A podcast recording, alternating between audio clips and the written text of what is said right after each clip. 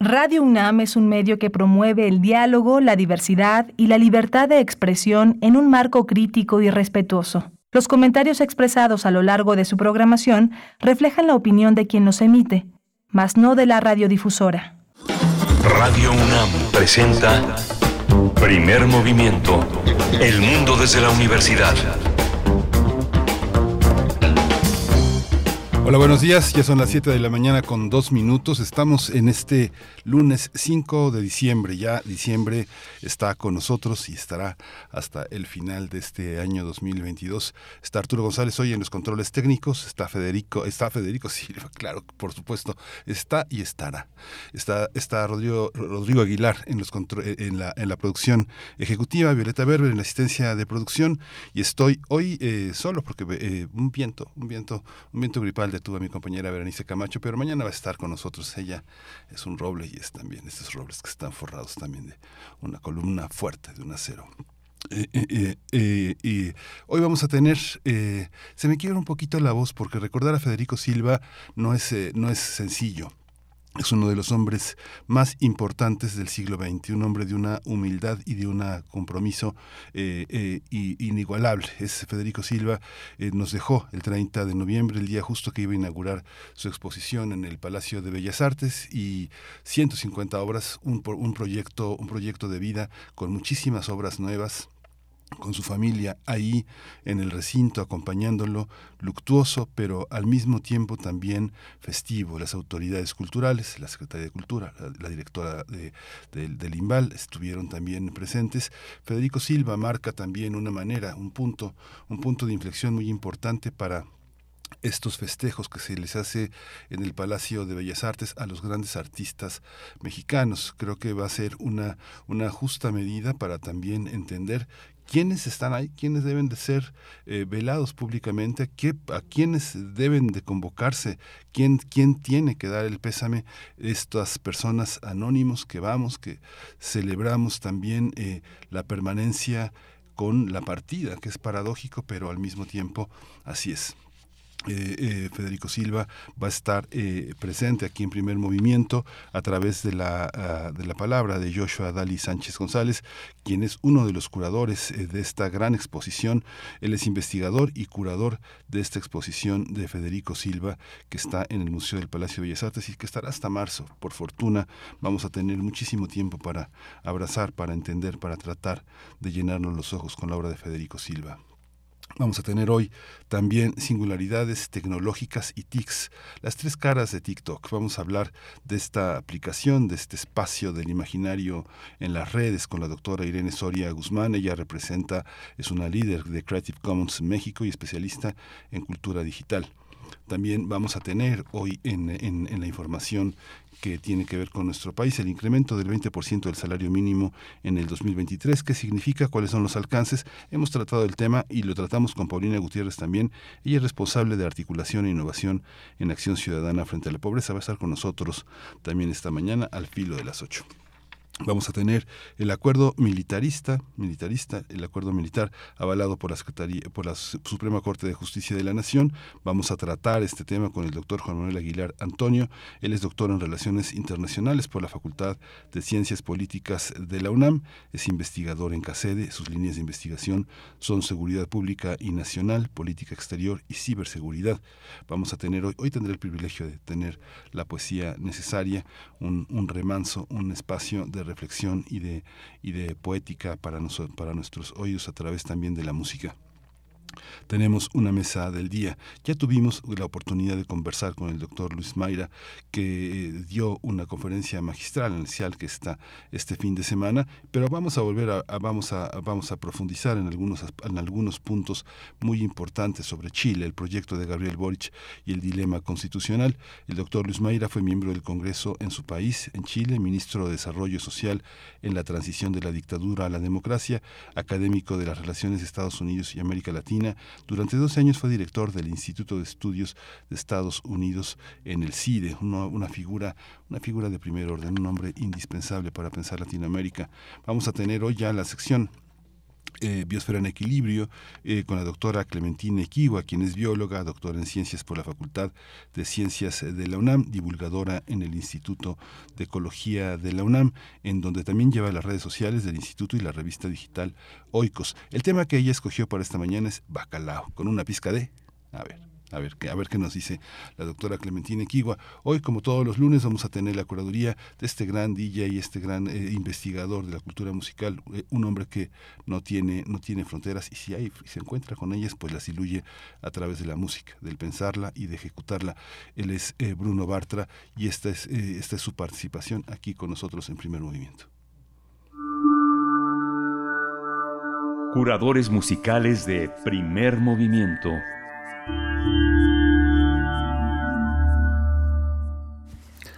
Muy buenos días, Miguel Ángel. Espero que estén iniciando con mucha energía esta semana. Aquí Bruno Bartra les trae la, la selección musical de este lunes que ahora la quise enfocar eh, pues en una serie de covers que hablan de, de los diálogos, intercambios y demás eh, musicales entre géneros, ¿no?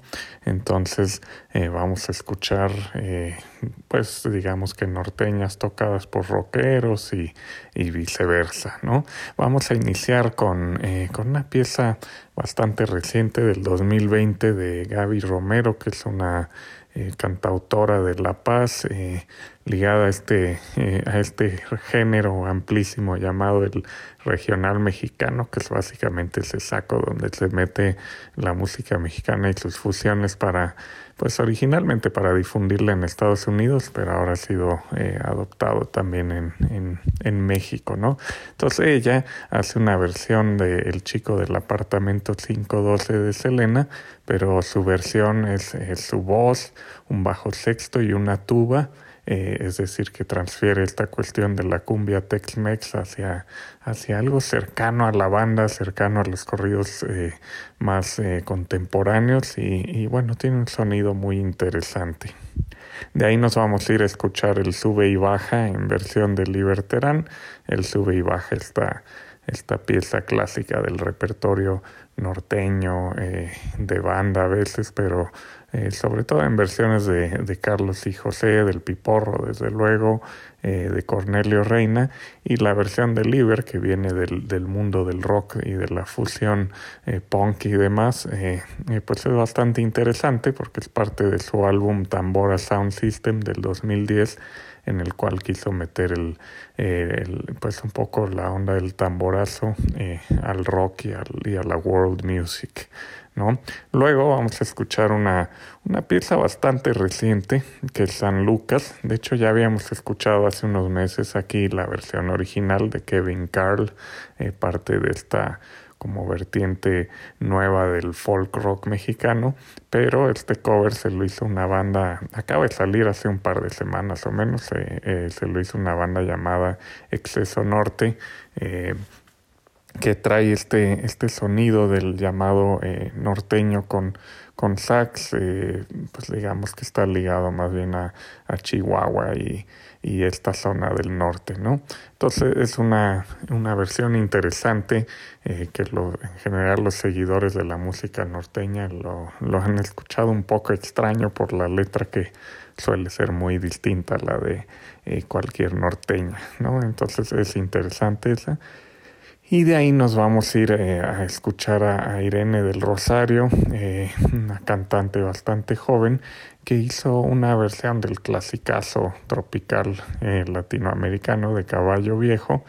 La hizo con un, digamos, con una alineación instrumentación de banda, manteniendo cierto sonido o cierto, bueno, desde luego el ritmo más tropical, eh, cumbianchero salsero, pero eh, la presencia instrumental de la banda eh, lo lleva hacia, hacia ello, ¿no? Entonces, bueno, espero que, que, disfruten esa versión.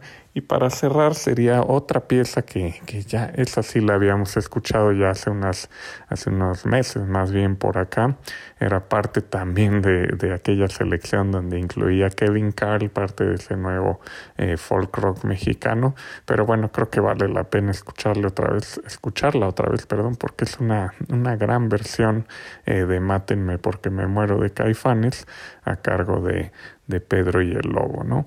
Entonces, bueno, hoy vamos a tener una selección en general eh, bastante prendidita para, para sacudir el cuerpo y el esqueleto en este inicio de semana, aunque con ese cierre eh, más introspectivo eh, por parte de, de, Pedro y el Lobo, ¿no? Espero que disfruten ese recorrido sonoro por México principalmente. Y, bueno, pues que tengan gran inicio de semana. Muchas gracias, les mando un abrazo y pásenla bien. A bailar.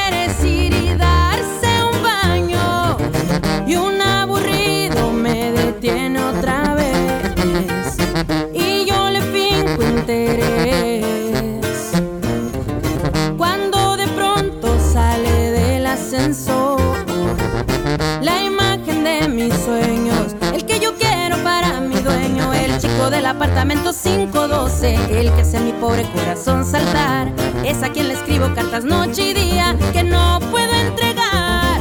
El chico del apartamento 512 es el que me vuelve tartamuda y más. Es en quien yo sueño y pienso noche y día. Él solo él.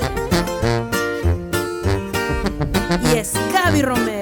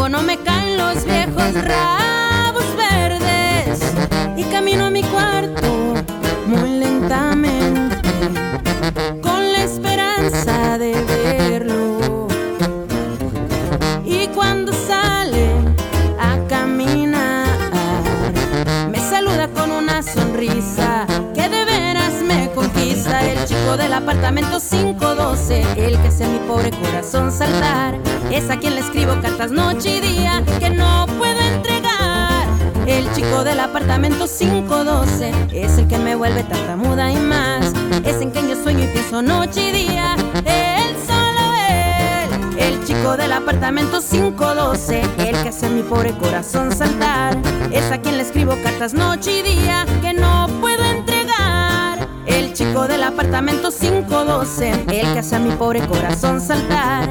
Es en quien yo sueño y pienso noche y día. Él solo él, el chico del apartamento 512, el chico del apartamento 512, el chico del apartamento 512. Síguenos en redes sociales. Encuéntranos en Facebook como Primer Movimiento y en Twitter como arroba PMovimiento. Hagamos comunidad.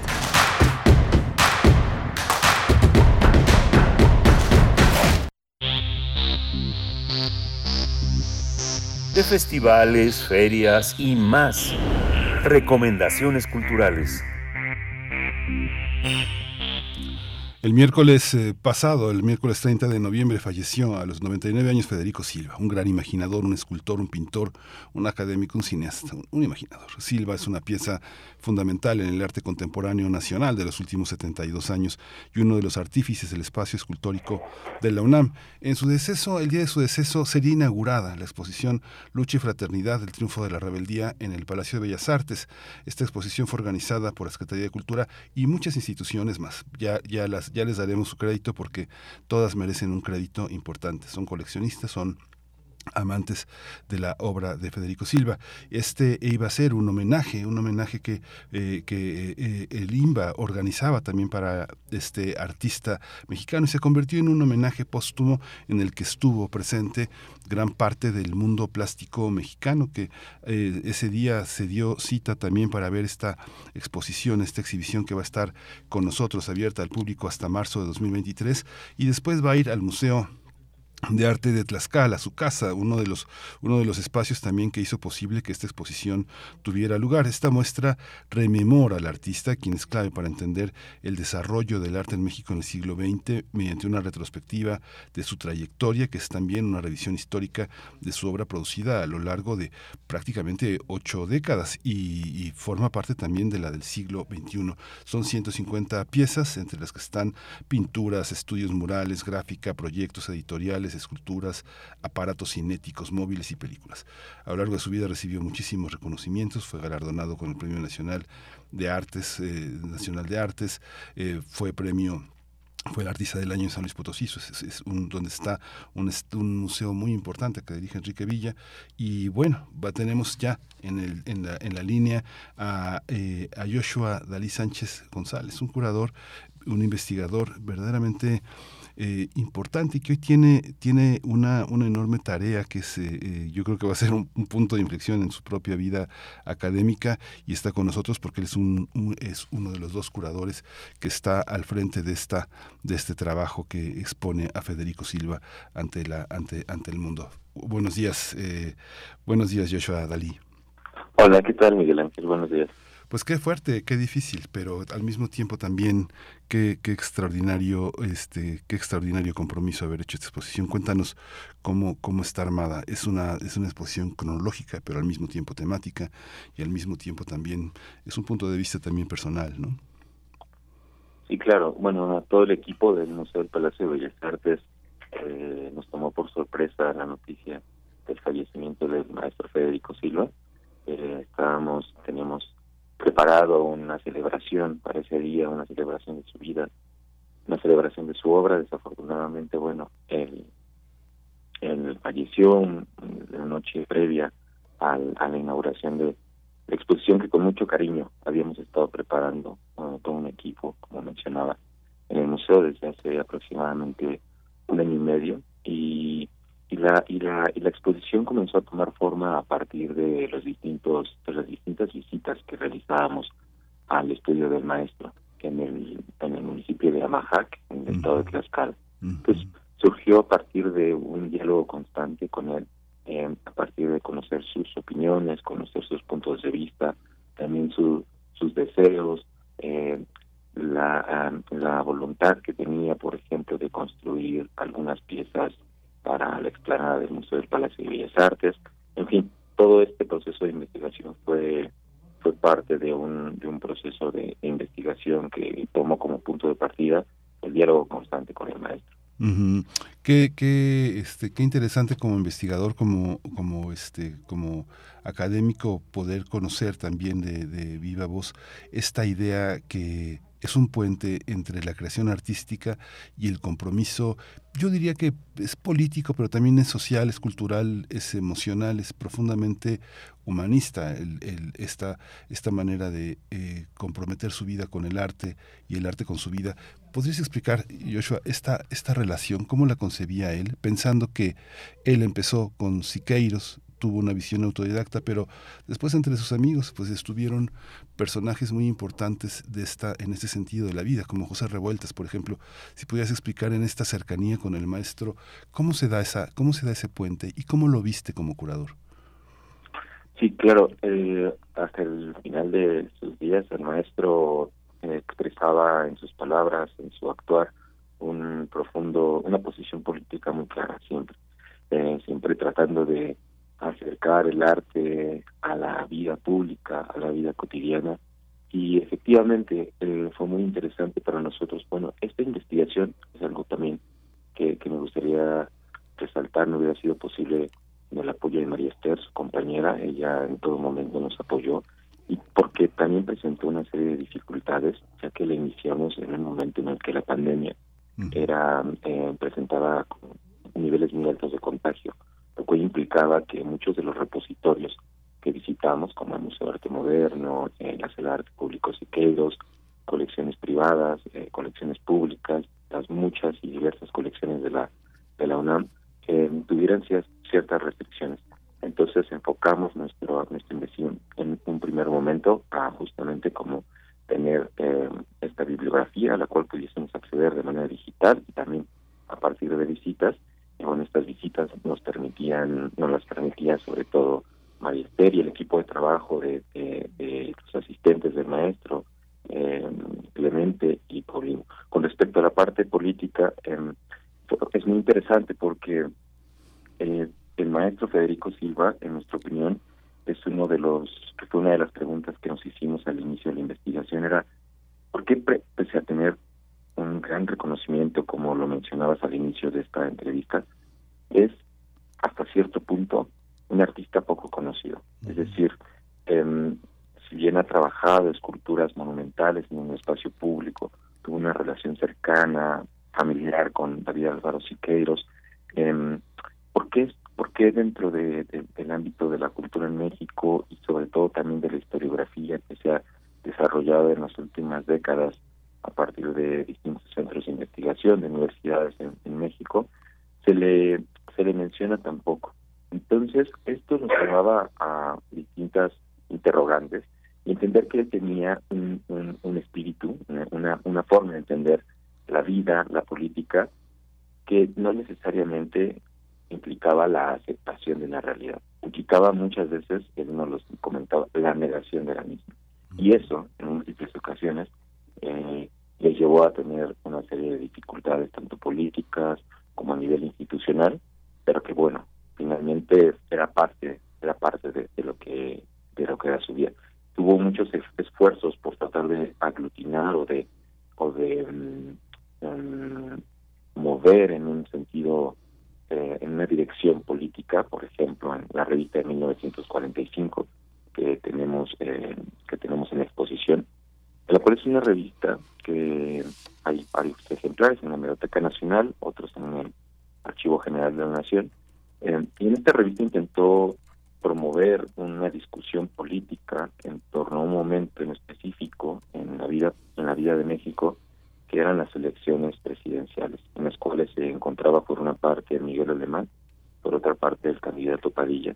Pero más allá del, discurso y el relato que ahí se genera, lo interesante de esta revista es cómo intentó aglutinar los distintos movimientos de izquierda que se encontraban dispersos en ese momento eh, en la vida del país. Así, de tal forma tenemos, por ejemplo, trabajando en la revista Leopoldo Méndez, a José Revueltas, a David Paro Siqueiros, el taller de gráfica popular, una revista innovadora en su formato, al, al emplear técnicas de fotomontaje, por ejemplo, eh, eh, técnicas de collage, en fin, hay muchísimos ejemplos que nos darían cuenta de esta de esta forma de entender la política del maestro Federico Silva.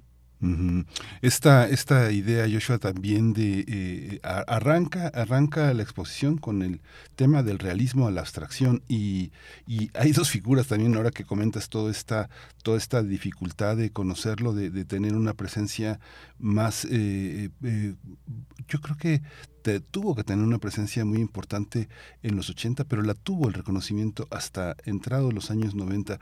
Quisiera que hablaras un poco de esta relación entre dos figuras tan, tan importantes. Por una parte, Lombardo Toledano, Vicente Lombardo Toledano, este gran líder fundador del, del Partido Comunista Mexicano, y, este, y David Alfaro Siqueiros, un, un activista que pues pasó por este, por este contexto por Lecumberri, fue un luchador social importante.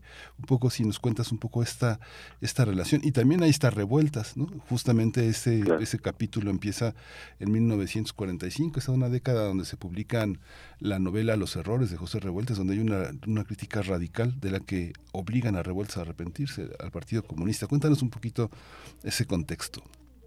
Sí, claro. Eh, con, con Vicente Lombardo Toledano, el maestro Federico Silva tuvo una, una relación familiar ya que eh, estuvo casado con, con su hija, con, con Adriana Lombardo. De ahí es que tuvo este esta cercanía con, eh, con el que fuera dirigente sindical, uno de los más importantes en el, en el siglo XX. Y esto le permitió acceder a toda una red de personajes vinculados con la izquierda mexicana. Em, entonces también su trabajo, el, maestro nos comentaba y en sus propias autobiografías que tiene, muchas de estas en las que juega entre la crónica, la ficción, el cuento, biografías muy interesantes. Em, eh, por la forma, el maestro en realidad hacia la década de los 60, 70, según algunos críticos de arte como Antonio Rodríguez, eh, Federico Silva ya era bastante reconocido para ese momento. Era bastante reconocido por los murales que había pintado en el antiguo Conservatorio Nacional de Música, el mural que había pintado en lo que era en la Facultad de Arquitectura del Instituto Politécnico Nacional, que se llamaba la Técnica Servicio de la Paz. En fin, él, para ese momento él gozaba de un prestigio también por haberse vinculado con, con, políticos prominentes, bueno, con artistas y activistas e intelectuales prominentes vinculados con la izquierda. Y este, pero, pero él estaba relacionado con lo que en ese momento se le conocía como el movimiento moralista o la Escuela Mexicana de Pintura, lo cual en sus reflexiones a posteriori, a partir de la escritura y con la, en las conversaciones que nos que, teníamos, nos comentaba que él había llegado a un momento en el que el moralismo estaba eh, no respondía a las a las necesidades sociales de aquel momento. Él era muy eh, respecto a ese momento y es de esta forma en el que él en el que él nosotros tratamos otra de los objetivos y vale la pena mencionarlo es tratar de revisar este concepto que muchas veces en el ámbito de la historia del arte se utiliza que tiene que ver con la ruptura porque este personaje, Federico Silva, es un artista que trabajó por una parte con esta generación y en otro momento, a partir de un acto que podría leerse como un performance en la actualidad o un happening, en el que él asistió en el contexto de una exposición que realizaba em, sobre ejercicios abstractos que había hecho en la pintura, él asistió a un programa de variedades con, con Paco Malgesto y ahí unos momentos antes de que de que interpretara un número musical la Sonora Santanera, él estaba presentando en el contexto de esta exposición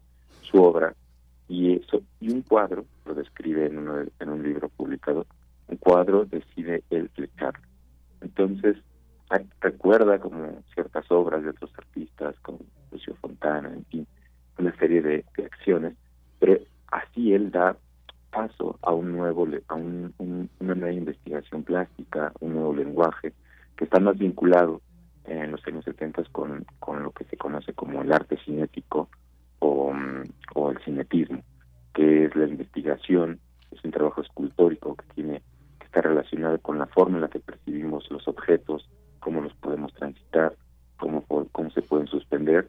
Y bueno, también entender que el contexto en el que el maestro está creando todas estas obras es un contexto de guerra fría, un mundo en el que se entiende bipolar, una lucha entre, digamos, por sintetizarlo de una forma, mm, en una lucha entre un mundo capitalista y comunista, del cual este había una serie de fronteras, eh, una serie de trincheras.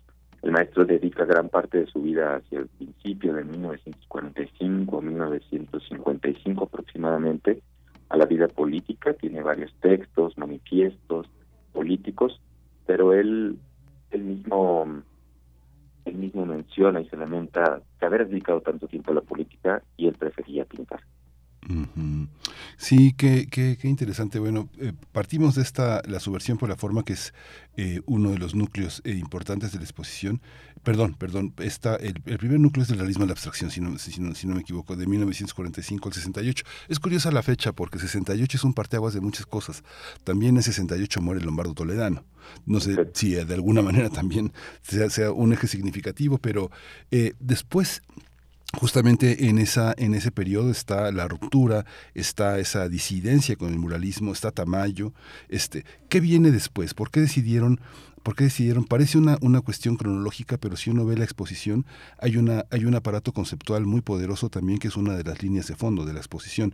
Viene la subversión por la forma, que después será del 68 al 83, un, una, una bisagra entre casi tres décadas muy importante. Cuéntanos también, Joshua, esa, esa parte, cómo decidieron, cuáles son los núcleos conceptuales y cronológicos que están en ese, en ese territorio.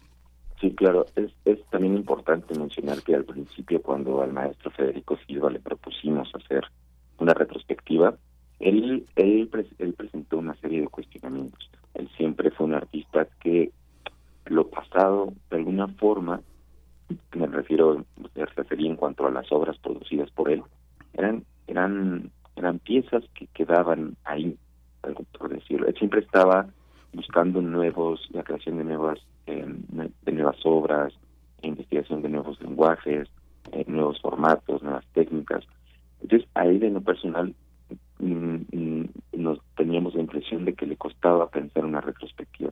Uno de los puntos eh, angulares para, para, para promover esta retrospectiva tenía que ver con, con algo que al maestro, por otra parte, también le interesaba muchísimo, que es la difusión del arte y la cultura. Es decir, él desde muy chico tuvo una labor como docente, cuando enseñaba historia de México, y posteriormente en la universidad, en hacia 1970, cuando él después de una breve estancia en París, en donde entra en contacto con el arte cinético internacional, con Cruz Diez, con Jesús Soto, por ejemplo, no con algunos artistas cinéticos del momento, él regresa a, la Ciudad de México y le es encargada la cátedra de arte cinético.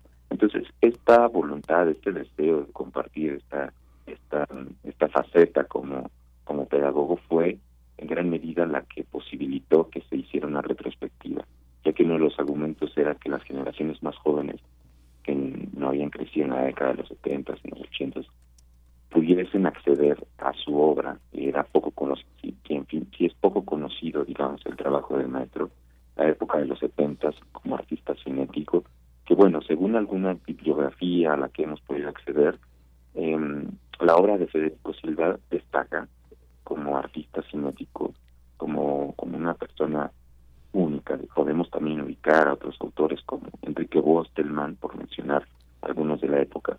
Pero, pero, pero Federico Silva es un, artista mm, que, resalta en un escenario internacional. Entonces también gran parte del objetivo de esta exposición es ponderar esta labor tan poco conocida y que también es importante decir eh, de difícil acceso porque eh, el maestro tenía una, una, una cualidad, una energía que muchas veces destruía sus obras, es decir, a veces, y bueno, su taller, por ejemplo, estaba en constante movimiento, lo cual en términos de investigación resultaba, una, eh, resultaba una, un nivel de complejidad muy alto, pero por otra parte era muy interesante ver un taller tan vivo, donde en algún momento una obra se encontraba ubicada en un espacio que de repente ya no, a veces estaba transformada, a veces estaba modificada. Es decir, a sus 99 años seguía, no tenía esta vitalidad, esta capacidad creadora y regeneradora de, de, muchos de muchos lenguajes. Eh, esta retrospectiva eh, busca en ese sentido tratar de hacer una lectura distinta de un proceso, de un proceso, y por ejemplo Federico Silva puede ser un es, es un personaje que nos permite entender cómo en el 68 eh, él, por ejemplo, se involucra con proyectos de vanguardia hacia la década de los 70. Es decir, por poner un, por poner un ejemplo, él desarrolló una escultura en, para la siderúrgica en las Cárdenas, Michoacán, en donde los está integrando elementos como el agua, a partir de una investigación titulada Morfos que había hecho con respecto a cómo se reflejan la luz y los colores en las en las alas de una mariposa y él está intentando generar a partir del movimiento del sol un arco iris que esté de forma permanente a lo largo del día durante un en, una escultura monumental en el espacio público eh, y que pueda generar este tipo de fenómenos ópticos. Es decir, este, este tipo de obras está presente en, en esta década en, diversas partes del mundo y que tiene que ver con la reflexión con respecto al medio ambiente o a las, o lo que se conoce como artes de las artes de la tierra, land art, que tiene esta línea también de trabajo en, en el espacio escultórico. eh, y Joshua, fíjate que bueno, hay una, hay una parte en la que todo, todo lo que comentas y lo que está presente en la exposición, toda la, toda la visión que hay alrededor de el momento de, del momento de Silva, este, con todo y que son núcleos muy, muy interesantes, la subversión por la forma, entre 68 y 83, esculpir el tiempo, flechar la luz, que es entre 86 y 1998, pienso el contexto tan, tan fuerte en el que están artistas, no sé, a finales de los años 40 está ya eh, la presencia de Tamayo, que va a ser un elemento fundamental en la ruptura, está, está por supuesto Juan Soriano, están, este, hay, hay una serie también de recuperaciones de pintores que están en los contemporáneos, como Roberto Montenegro, está Manuel Felgueres, está Vicente Rojo, García Ponce. ¿Cómo, cómo entra en este, en este contexto? Porque prácticamente ellos están muy en relación con un tipo de medios, un tipo de medios en los que me da la impresión, por supuesto, no soy un experto, en el que Federico Silva no está tan reseñado, no está, no, no le siguen la pista, no le siguen la pista como un conjunto de periodistas a Tamayo, que culmina con este homenaje que le hizo Raquel Tibol en el propio museo a sus 70 años, con un catálogo muy importante en el que están este, imbricados muchos, muchos puntos de contacto. Finalmente, este, Raquel Tibol, de alguna manera, sus dos bastones fuertes eran Siqueiros y Ana Rivera. Pero, ¿qué pasa con un pintor como Silva en relación al arte? Jorge Alberto Manrique dedicó muchos trabajos también a, a, este, a, Silva. ¿Cómo está en ese contexto? ¿Por qué no brilla tanto como los otros después de la ruptura? ¿No perteneció a la ruptura? Uh, eso es es una gran pregunta. es una gran pregunta. Eh, en primero, con respecto a, las cronologías que nosotros determinamos, es fue bastante, fue, fue un tema de mucho debate al interior del equipo de investigación, em, porque bueno, siempre las cronologías, por una parte, permiten la comprensión de un proceso, pero por otra parte también son arbitrarias, ¿no? Por ejemplo, el la, el, la, los límites del núcleo 2 del 68 al 83. Para nosotros era muy importante este acto que, tiene al echar sus obras. Creemos que marca un antes y un después entre su vida y de su obra. Y también la década del año de 1983 porque es el primer, al menos que tenemos información hasta el momento, el primer esfuerzo por hacer esculturas en, en piedra o concreto armado nos referimos específicamente al mural escultórico que se encuentra en la Facultad de Ingeniería mm. em, de la UNAM, sobre el circuito universitario, que tiene su contraparte o forma parte de un mismo conjunto que es el mural Historia de un espacio matemático, que ah. pinta en 1980. Que también es interesante mencionarlo porque, eh, según la investigación que realizamos, ese espacio, desde su creación, estuvo pensada para ser ocupada por un, por un mural y llama la atención que sea Federico Silva en 1980 quien se integre al conjunto de obras eh, muralistas en, el espacio universitario, pero con un mural, un mural abstracto. Entonces, por esa parte es también interesante. Mm, revisando mm, alguna bibliografía que se ha, que se ha hecho, en, como mencionaba, en algunas universidades, entre ellas la UNAM, mm, nos preguntábamos también eso, ¿por qué por qué el maestro Federico Silva parece estar al margen. Y hasta el momento encontramos dos posibles hipótesis. Una, por su carácter, por mm, ejemplo, en el, en, en el 85, él, por decisión, eh, este, toma, eh, toma la iniciativa de irse a vivir eh, lejos de la ciudad.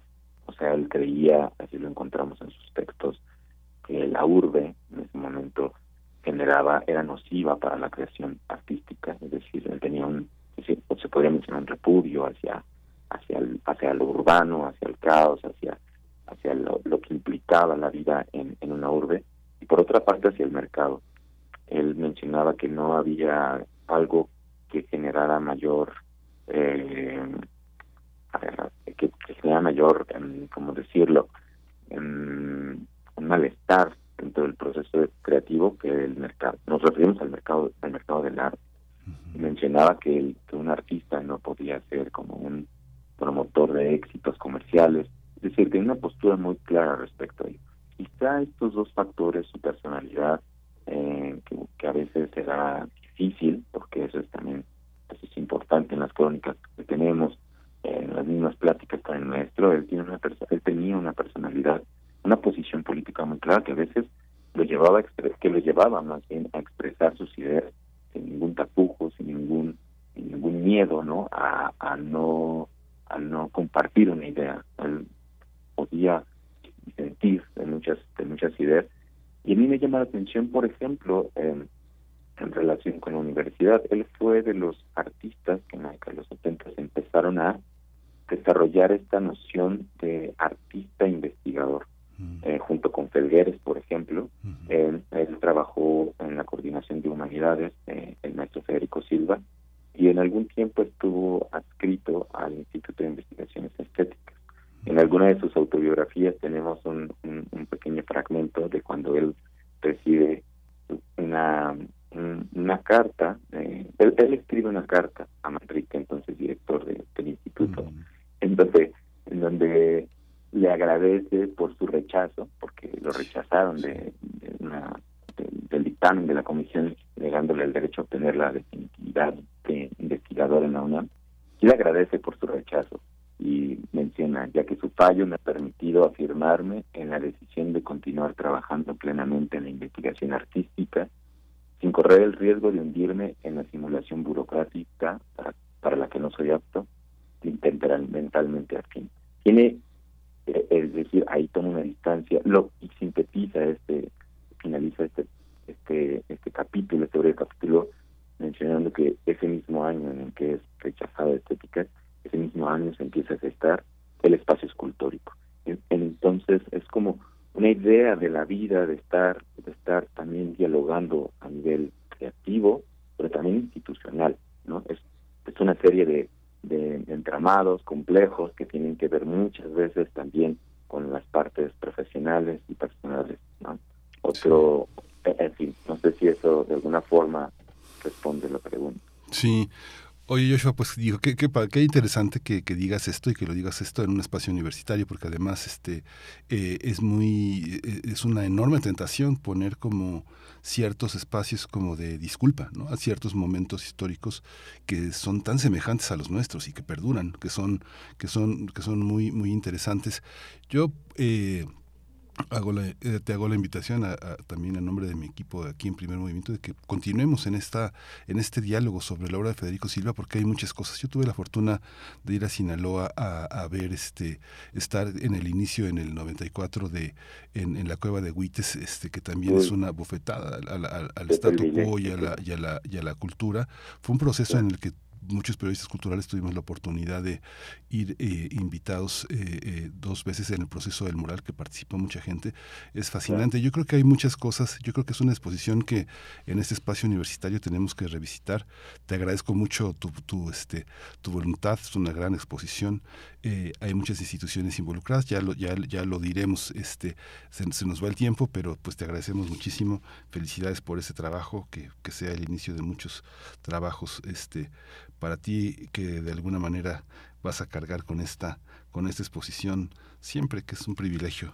Joshua Dalí Sánchez González, muchas gracias por esta mañana. Te agradecemos. Muchas gracias a ti, Miguel a todo el equipo de Radio Muchas gracias. Vamos a ir con música, vamos a seguir con la con la curaduría de Bruno Bartra en esta en esta pieza que vamos a escuchar, que es El sube y baja de Liberterán.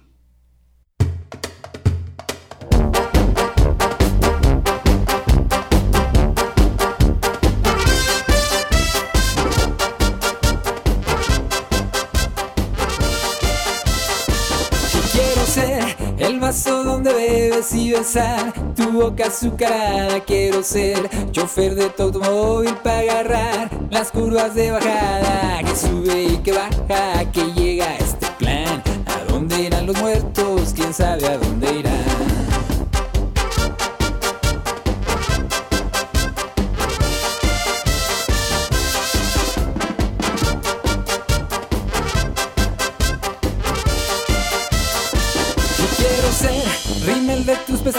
para ver a dónde van tus ojos. Quiero ser tu mero, mero dueño y poder cumplirte tus antojos. Que sube y que baja, que llega este plan. ¿A dónde irán los muertos? ¿Quién sabe a dónde irán?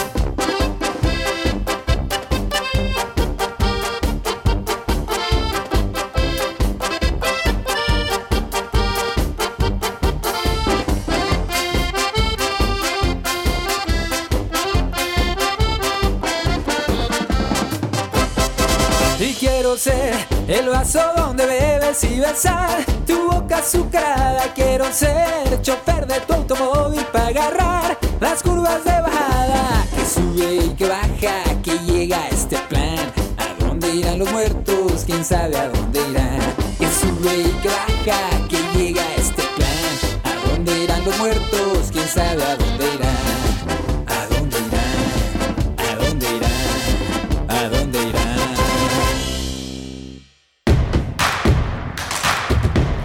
Síguenos en redes sociales. Encuéntranos en Facebook como Primer Movimiento y en Twitter como arroba PMovimiento. Hagamos comunidad.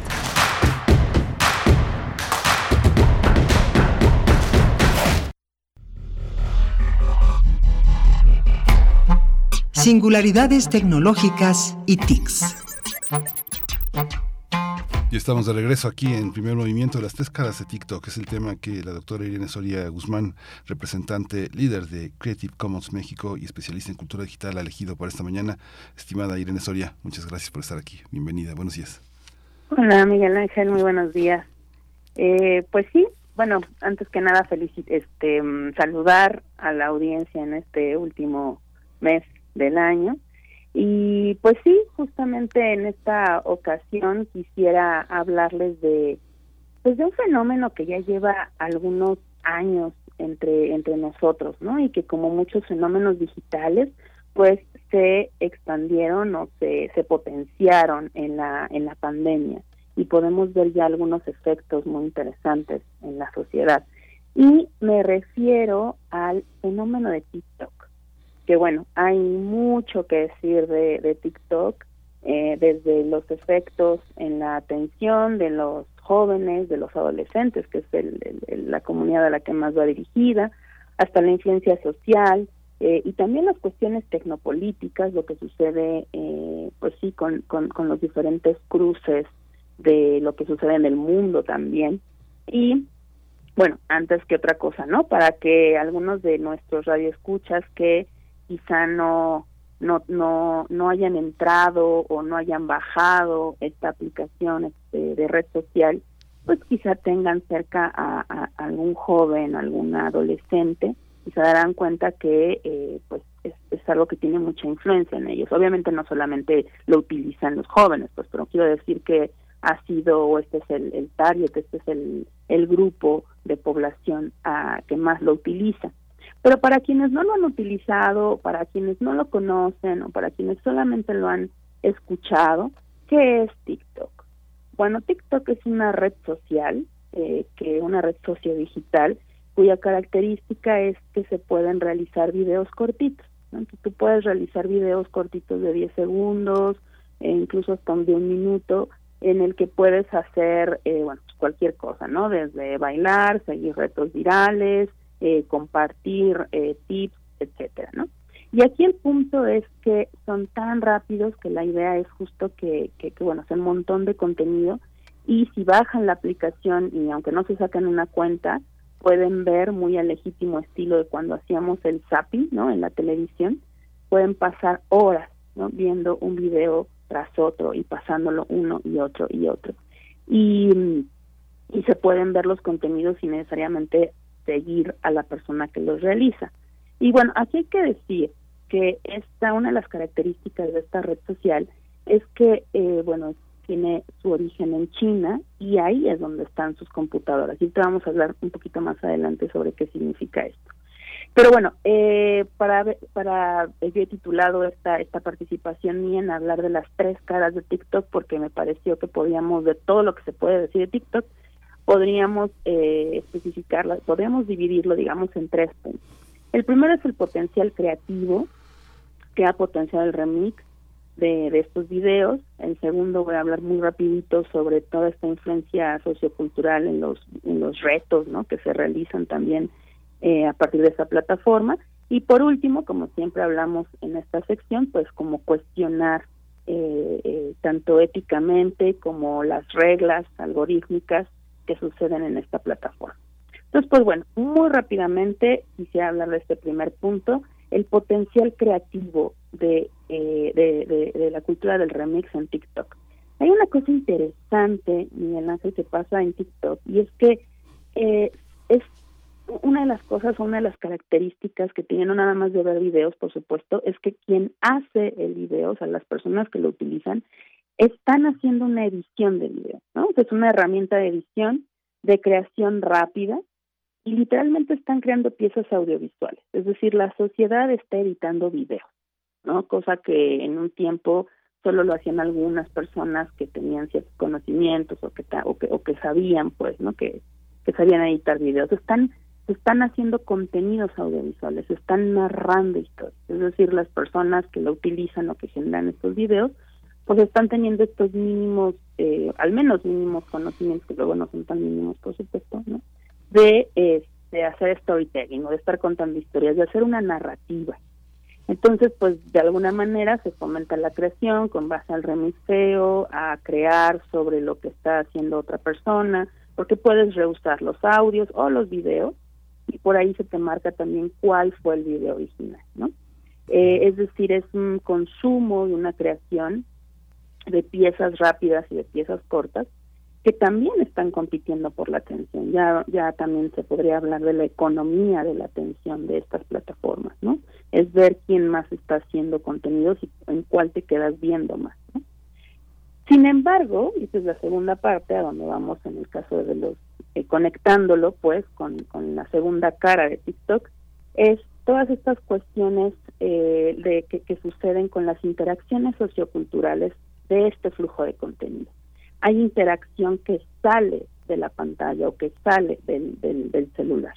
Es decir, hay veces que se, se promueve eh, la realización de ciertos retos, eh, las interacciones, insisto, se salen del, del, de la pantalla y de pronto los jóvenes o adolescentes están siguiendo los retos que que se, que se piden ahí, justo por esta, bueno, está apelando pues no a la necesidad de pertenencia pues normal y natural en, en, esta edad no en los adolescentes. Quieres eh, ser parte de un grupo quieres pertenecer. Y el problema es que muchos de estos retos son muy peligrosos no o sea, algunos de ellos atentan contra la propia salud e integridad de, de quien los realice. Eh, y todo esto pues con la necesidad de hacer de, de, bueno, de fomentar estas relaciones identitarias no eh, para poder ser parte, insisto, como de estos grupos, porque incluso puedes seguir, como les decía en un inicio, a los, puedes ver los videos sin estar suscrito a ellos, es decir, no tienes que ser seguidor de una persona, puedes seguirla, por supuesto, pero no necesariamente tienes que ser su seguidor para verlo, ¿no? Puedes solo bajar la aplicación y ver los videos. Y entonces, en este sentido, lo de los retos, que hay que tener mucho cuidado, y siempre hablar de manera muy cercana con los jóvenes, con los niños, con los adolescentes, de qué es lo que sucede en esta en esta red social y que bueno hay que tener mucho cuidado con las retos que se siguen. Es también la tercera cara de TikTok que tiene que ver con lo que comentábamos de estar desarrollada en China, ¿no? El hecho de que los contenidos que generemos se almacenen en un servidor, es decir, en una computadora en territorio chino, quiere decir que va a operar, o sea, las reglas, sus reglas y condiciones y también lo que sucede dentro, los contenidos que, que, que, posteamos ahí, pues va a operar con la legislación china, ¿no? Eso es importante decirlo, porque luego lo tenemos ahí muy al aire, ¿no? Y no creemos, este, pensamos que Internet está ahí en un lugar etéreo. Y no, Internet tiene un territorio físico y en este caso estos contenidos pues están atenidos a las legislaciones de este país. ¿no? Eh, ¿Y esto qué quiere decir? Pues que, bueno, en algunos casos, en, la temprana etapa de desarrollo de eh, que salió TikTok a la población, por ahí del 2017 y 2018, pues algunos contenidos de la comunidad LGBTIQ+, pues comenzaron a ser censurados por la propia empresa. Incluso es la empresa eh, quien, quien ha revelado en el 2018 reveló que tiene un cuerpo de revisión de contenido que evita el bullying, lo cual suena bien, bueno, que intenta evitar el bullying, ¿no? Lo cual suena bien, pero lo que ha sucedido es que ha eliminado videos de personas que eh, pues no corresponden a la belleza hegemónica, que por ahí tienen muchas arrugas, que tienen un cuerpo eh, no escultural, etcétera, ¿no? Entonces, eh, también esto se puede ir hacia puntos de censura, ¿no? Y lo que siempre decimos en esta sección, que nos gusta mucho subrayar que no hay que olvidar que TikTok, como muchas de las otras redes sociodigitales, es un software como servicio. Es decir, ha sido desarrollado por terceros y bueno, algunos eh, habrá que ver, ¿no? ¿Qué, qué, pasa con, con, con la ética o el pensamiento crítico también de los desarrolladores, de las personas desarrolladoras y programadoras y programadores de estas herramientas, ¿no? Entonces pasan muchas cosas aquí eh, complicadas y que, y que son dignas de, pues sí, de revisarlo socialmente porque, eh, bueno, eh, Trump, por ejemplo, amenazó con censurar TikTok, Trump en su, en su mandato, por supuesto, en censurar TikTok si no era vendido a una empresa estadounidense, por ejemplo, ¿no? Por ahí Microsoft intentó comprarlo y no, no se pudo, no llegaron a ningún acuerdo. Y en el caso de, la, de, Estados Unidos, eh, TikTok es obligado a que los datos de los usuarios que sean personas norteamericanas se estén almacenando en los servidores de una empresa estadounidense. Entonces la pregunta es, bueno, ¿qué pasa con los demás países? ¿Qué pasa con México, por ejemplo? ¿Qué tanto estamos reflexionando sobre los derechos digitales? Sobre todo, insisto, esto es algo que, que, que yo, este, pues bueno, suelo repetir mucho, pero de verdad créanme que es algo que a mí me preocupa el no saber cómo funciona realmente. Es decir, no olvidemos que no conocemos el algoritmo de TikTok. Hablamos tanto del algoritmo de TikTok, no sabemos a ciencia cierta, no sabemos a ciencia cierta cuáles son o de qué manera o cómo se basa para mostrar contenido a qué perfil, ¿no?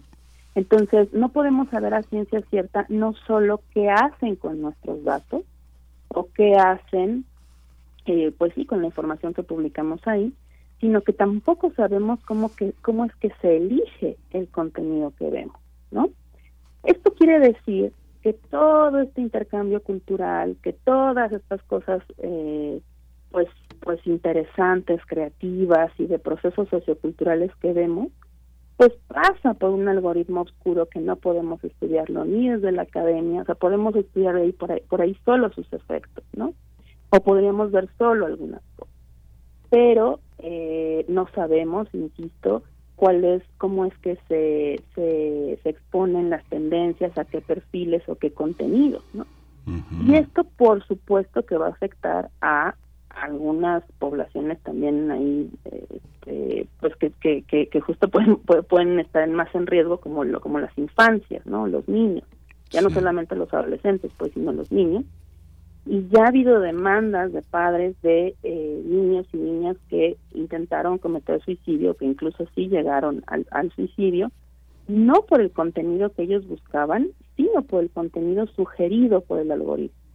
Entonces, esto sí es pues importante resaltar y sobre todo, y con esto cierro, eh, pues bueno, ser muy reflexivos no solamente con el uso, digo, no quiero sonar tecnofóbica, sino más bien poner en la mesa estas situaciones, exigirle incluso a las empresas o lo que siempre yo digo, tratar de buscar y con miras a, crear nosotras nuestros propios eh, eh, redes o nuestros propios espacios más seguros como como elijamos, no sé, a través de cierta soberanía y, bueno, no sé, tratar de, de no solamente usarlo de manera acrítica, sino tener cierta conciencia de lo que está pasando y las implicaciones sociales. Sí, pues muchísimas gracias también por esta, por esta voluntad de prevenir, de analizar y de mostrar las distintas caras de un espacio tan tan tan polémico y tan inevitable no está está frente a nosotros.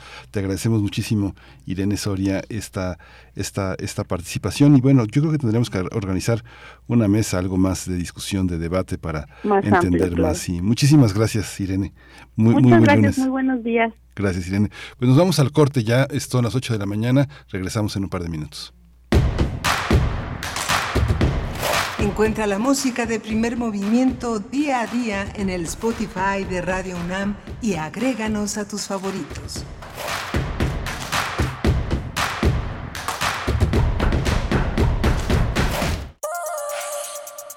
Radio UNAM te invita a expandir tu conocimiento con su selección de cursos y talleres. Conoce 10 grandes películas que transformaron al cine durante el siglo XX en Sorpresas del Cinebaúl Imparte Carlos Narro. Inicia el 23 de enero. Estudia las diferencias de género en las trayectorias heroicas en el curso ¿El viaje de la heroína es el mismo que el del héroe? Imparte Héctor Salik. Inicia el 7 de febrero. Promociona tu música. Tres sesiones para dominar técnicas de difusión para los músicos independientes impartidas por Montserrat Muñoz. Inicia el 2 de febrero. Informes e inscripciones en cursos runam.gmail.com. Que no pasemos un día sin aprender. Radio UNAM. Experiencia sonora. Habla Marco Cortés, presidente nacional del PAN. Viene para mí la batalla más importante y simbólica que enfrentaremos. Y es frenar el intento por desaparecer, debilitar o controlar al Instituto Nacional Electoral y a los tribunales. Refrendamos a México que una vez más contará con acción nacional. Lo decimos fuerte y claro. El INE, el INE no se toca. Cambiemos México. Sí hay de otra. PAN. La influenza es una enfermedad respiratoria que se incrementa en la temporada invernal y puede tener efectos graves en la salud. La vacuna es la mejor forma de protegernos. Acude a tu unidad de salud para vacunar a niñas y niños de 6 a 59 meses, personas con enfermedades crónicas, mayores de 60 y embarazadas. Por tu bienestar y el de tu familia, vacúnense. Secretaría de Salud. Gobierno de México. Este programa es público, ajeno a cualquier partido político. Queda prohibido su uso para fines distintos a los establecidos en el programa. Hola, soy Ana García Bergua y estoy en descargacultura.unam. Novedades. De las voces de punto de partida, compartimos la obra de Carlos Chávez. El tiempo blanco del mar abierto se corresponde con la extensión del océano, que se antoja infinito a ras del agua. Sobre una barca, para resistir el tedio o el pavor de su falta de límites, de su inconmensurabilidad, disponemos de la paciencia, la melancolía o el cinismo. Este y otros estrenos en www.descargacultura.unam.mx.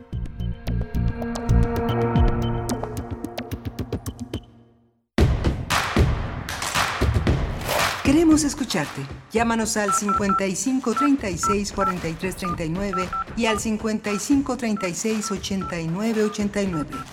Primer movimiento. Hacemos comunidad.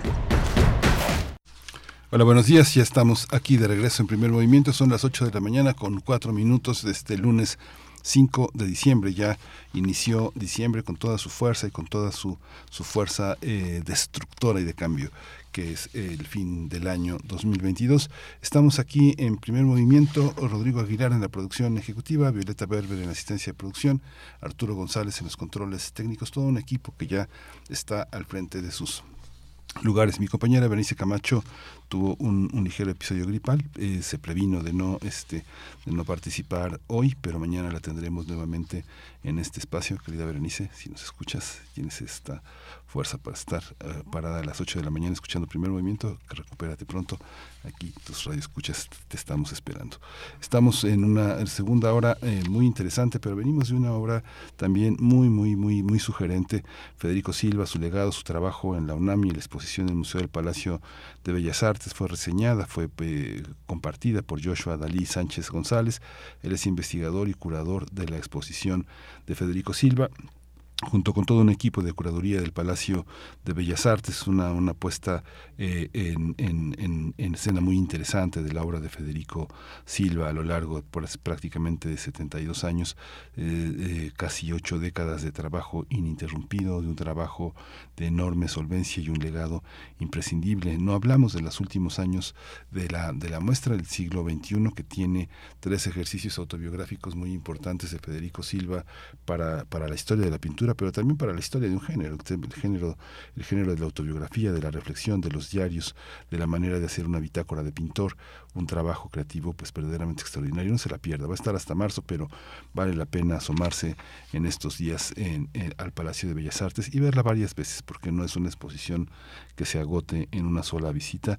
Estudiantes, profesionales, pintores, todo el mundo debemos de de visitarle y revisitar. Estuvo también Irene Soria hablando de las caras de TikTok, las tres caras de TikTok, esta empresa, esta empresa este, china que almacena los datos de muchos usuarios y que está en franca polémica con los Estados Unidos por la cuestión de los datos personales, el derecho que tienen a usar ciertas empresas los datos de sus eh, de sus usuarios.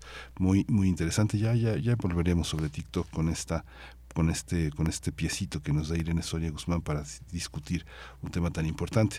La segunda hora de esta edición de Primer Movimiento está es, eh, sustentada en el incremento del 20% al salario mínimo en 2023. Vamos a tratar este tema con Paulina Gutiérrez. Ella es responsable de articulación e innovación en acción ciudadana frente a la pobreza. Va a estar en un momento con nosotros y vamos a hablar también del acuerdo, del acuerdo sobre la presencia militar en nuestro país, avalado por la Suprema Corte de Justicia de la Nación. Vamos a tratar este tema con el doctor Juan Manuel Aguilar Antonio. Él es doctor en Relaciones Internacionales por la Facultad de Ciencias Políticas y Sociales de la UNAM. Ha estado muchas veces aquí en Primer Movimiento, gracias. Es investigador de CACEDE. Sus líneas son seguridad pública y nacional, política exterior y ciberseguridad. Así que, si no hay otra, otra cuestión, vamos a ir con Vamos a ir con nuestra invitada, Paulina Gutiérrez, el incremento del 20% al salario mínimo. Primer movimiento. Hacemos comunidad en la sana distancia.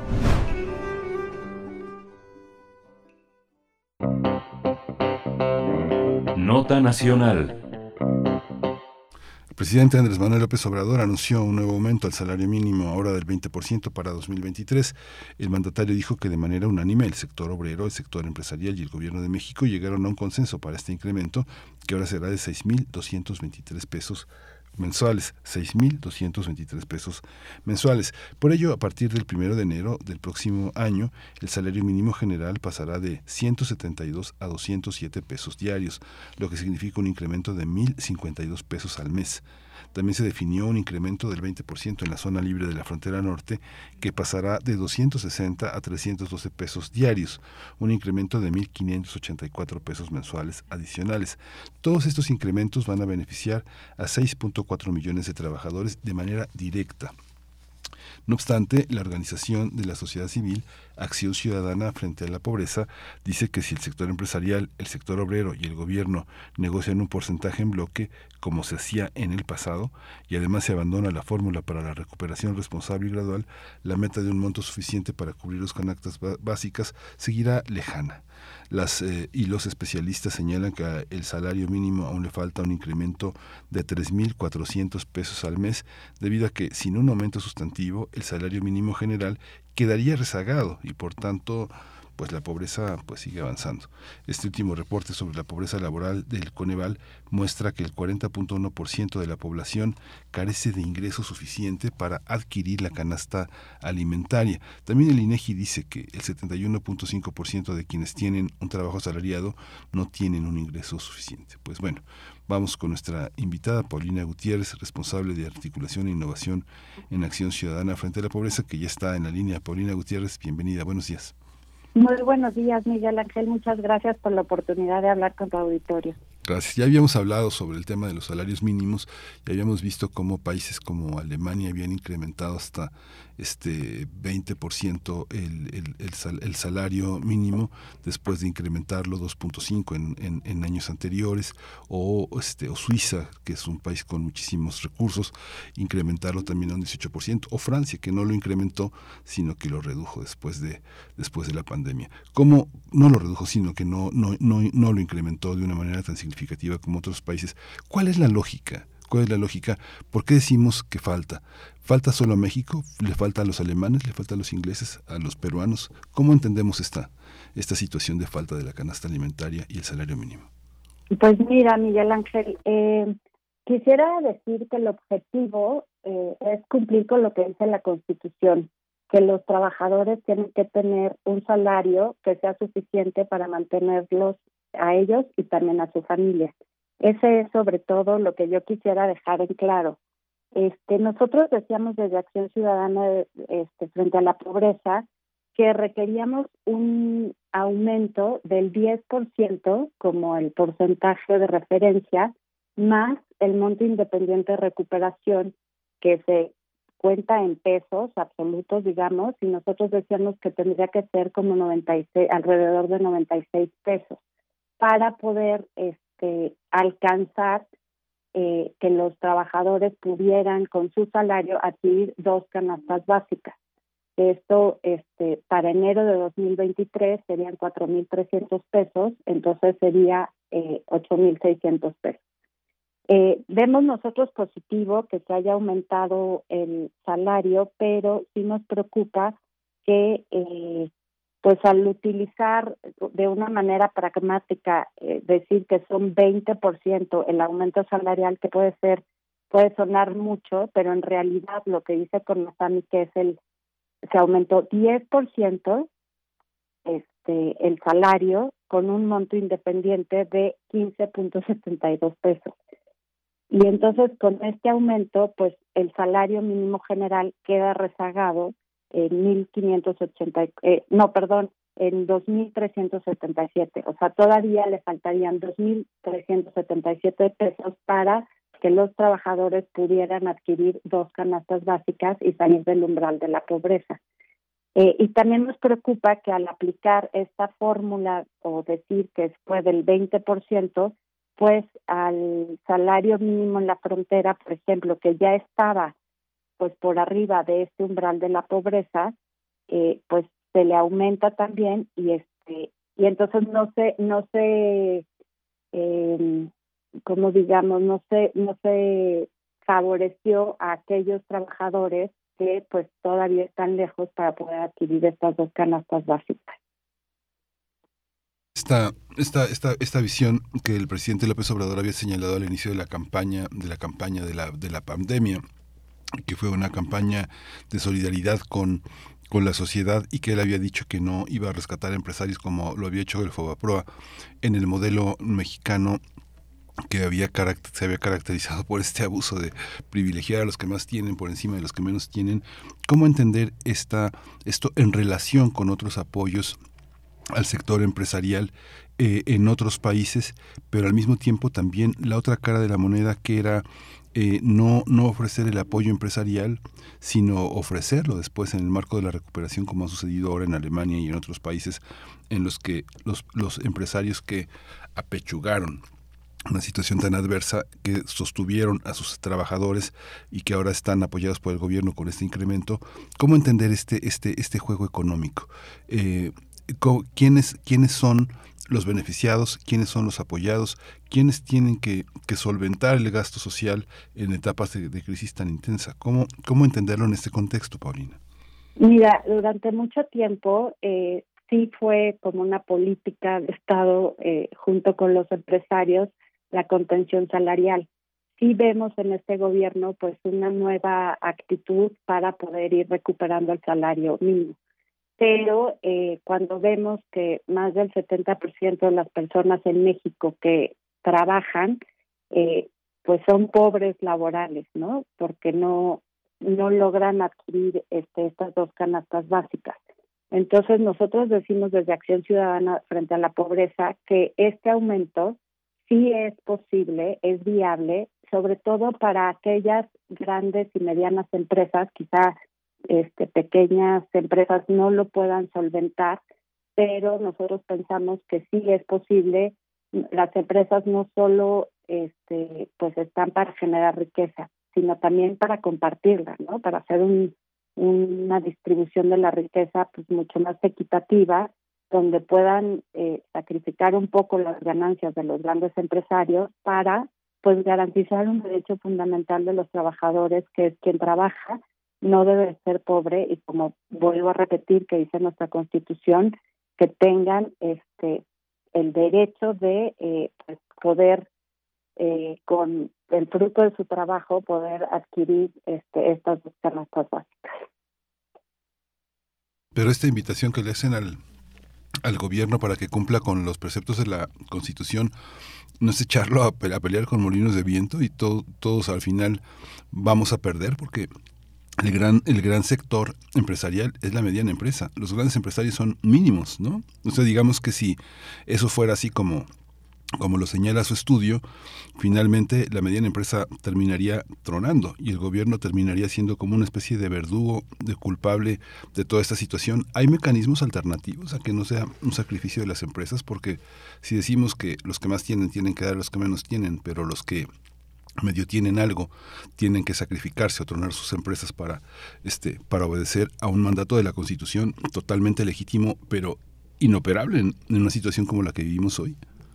Pues mira, nosotros pensamos que para poder decir que eres una empresa este, viable y sustentable, pues tienes que tener la capacidad de pagarle a tus a tus trabajadores y cumplir con todas tus obligaciones en cuestiones de derechos laborales. Este y nosotros consideramos que eso sí es viable, eh, porque nosotros decimos que pues la mayoría de los trabaja de los trabajos son fábricas de pobreza y eso pues lo hemos demostrado, ¿no? Entonces, eh, pues una empresa que no sea capaz de pagarle a sus trabajadores el mínimo indispensable, ya no digamos un ingreso digno, eso es el mínimo indispensable para poder salir de la línea de pobreza, ¿no? Este, y otra vez decimos que trabajar no debe ser pobre. Entonces, si tú no eres una empresa capaz de trabajar, de pagar a, a tus colaboradores el mínimo indispensable, pues no eres viable como empresa. ¿No? Y este y la otra, pues sí, pensamos que eh, fue una decisión pragmática de decir el 20%, eh, pero yo creo que sí, eh, pues hay una meta en el plan institucional de CONASAMI 2019-2024, un, un plan institucional que fue avalado por el sector productivo, este, de pagar al fin del sexenio un monto suficiente para cubrir el, otra vez el costo de las dos canastas básicas, ¿no? Entonces, sí pensamos que quizá el gobierno pudo haber sido un poco más eh, pues subirle para arriba, ¿no? Este, poner la negociación más para arriba. Este, porque no eh, así se ve pues difícil cuesta arriba que en 2024 podamos alcanzar esta meta. Y la relación que la, relación que eh, de, informes que pues bueno no pasa eso por transparencia pero muchos muchos de los grandes empresarios en México de la industria automotriz de la industria alimentaria de la industria de la construcción han hecho visibles sus informes.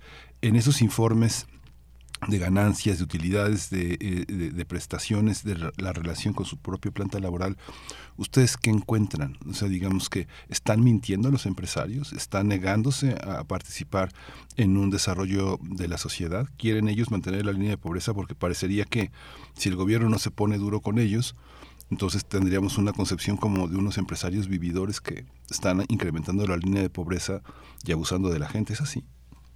Mira, nosotros no revisamos todos esos informes. Sí sacamos este año una campaña, este, bajamos nuestra agenda de trabajo digno a la industria de la moda.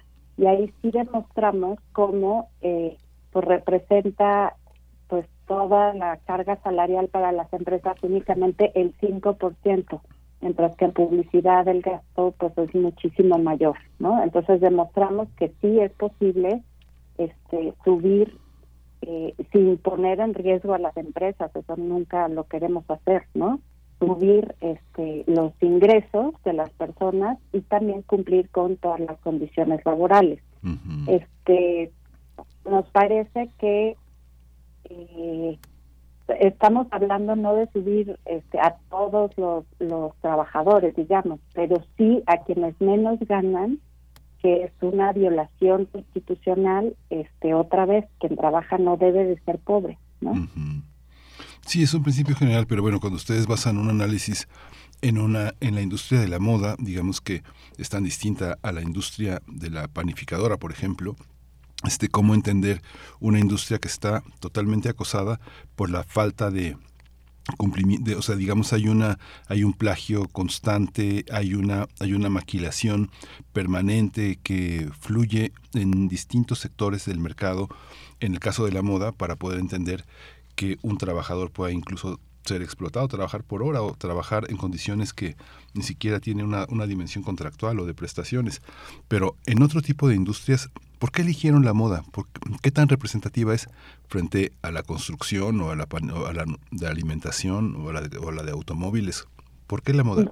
Bueno, nos parece que la moda, eh, la industria de la moda, eh, pues es una industria muy rentable, muy productiva y que también a lo largo de este internacionalmente ha sido cuestionada por violentar derechos humanos, ¿no? Tanto de las personas con las que trabajan como este fomentando o generando este contaminación ambiental, etcétera. Entonces queríamos como demostrar desgraciadamente no solo en esta industria pasa eso, pero queremos demostrar eh, cómo pues sí se sí se violan los derechos de las personas, los derechos laborales de las personas a partir de este un análisis que este pues pueda ser eh, también te lo digo Juan para que lo oiga Pedro no este pero sí se nos hace que es una industria pues muy productiva muy rentable que genera muchos recursos y, y pues sí es muy evidente cómo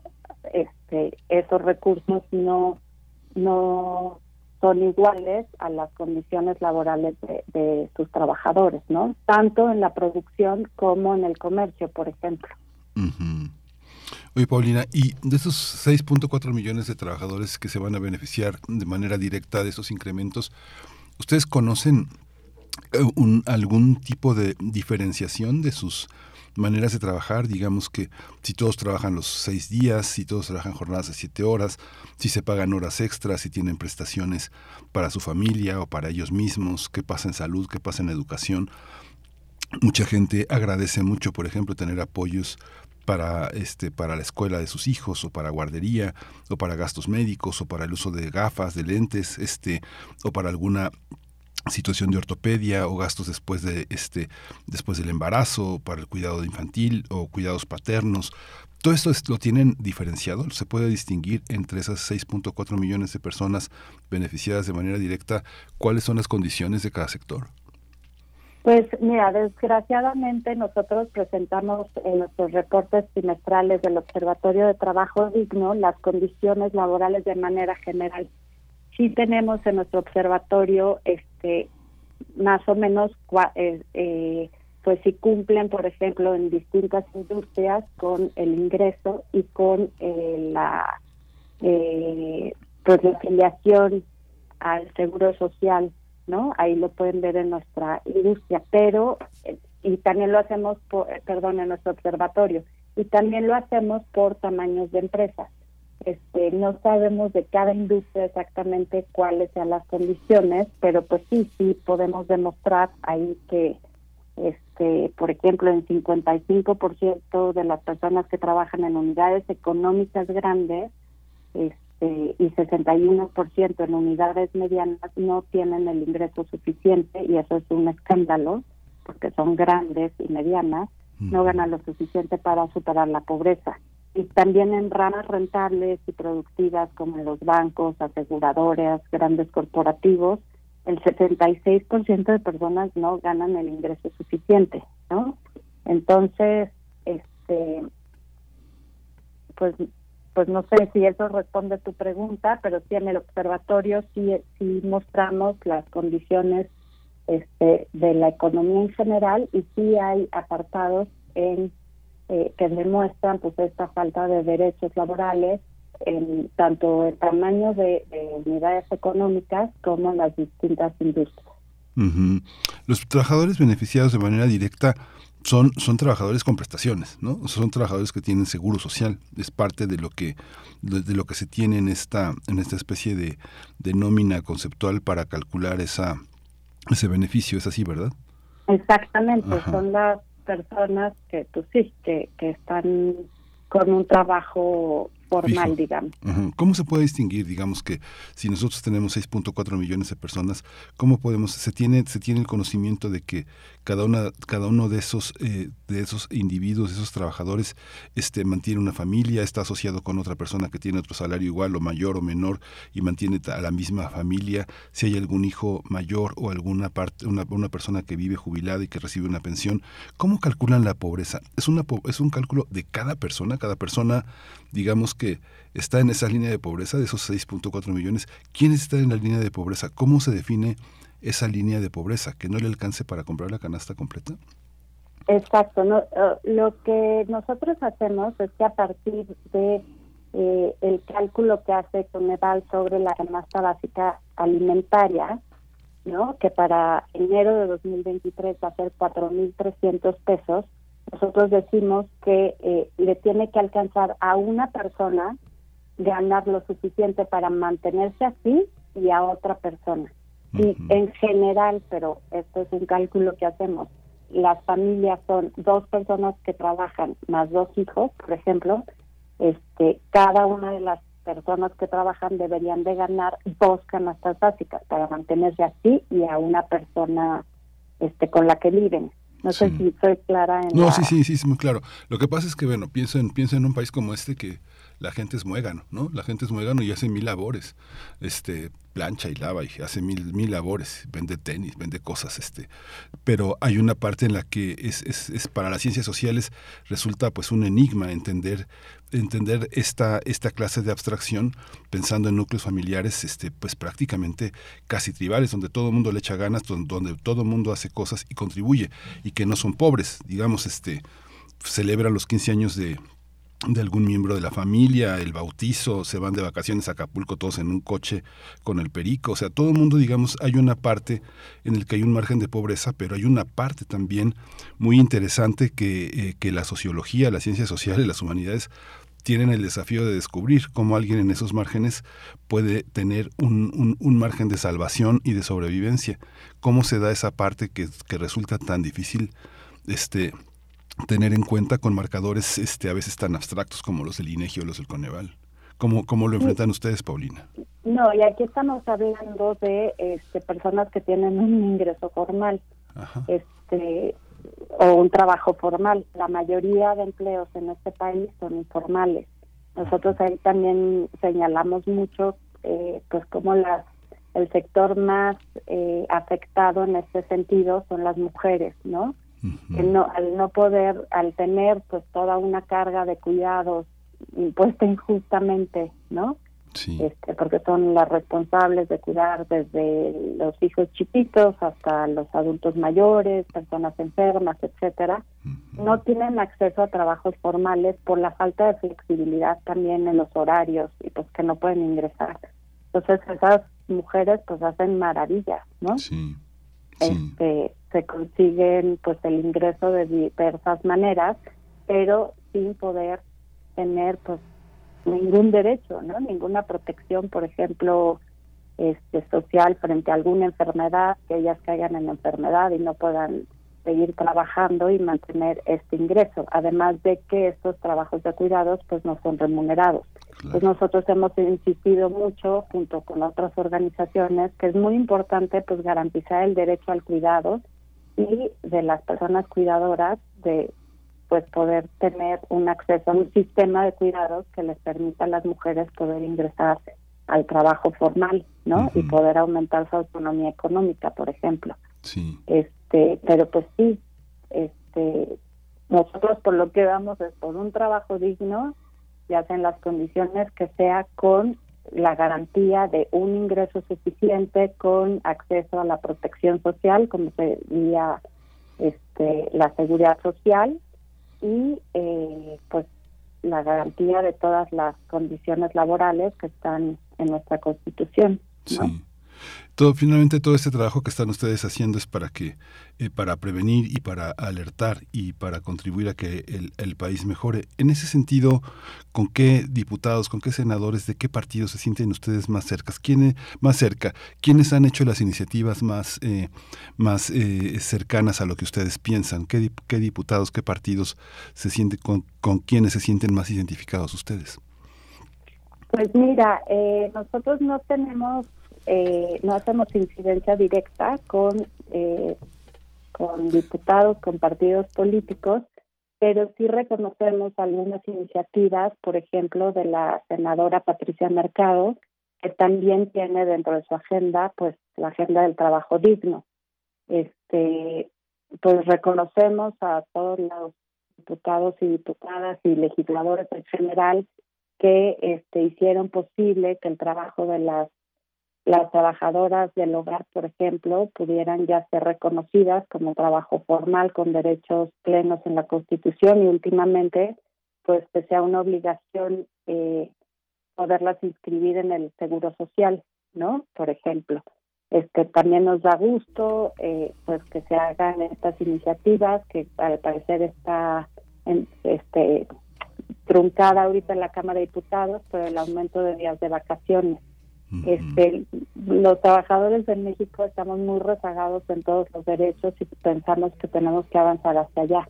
Pues nuestro principal objetivo es, eh, como somos, queremos incidir directamente en las causas de la pobreza, nosotros decimos que la principal causa de la pobreza en México es que el salario está estancado, ¿no? Desde hace 20 años y que su recuperación es eh, fundamental para poder superar la pobreza en México. No hay, este, pues, programa social que alcance, ni ese es el objetivo de los programas sociales para erradicar la pobreza.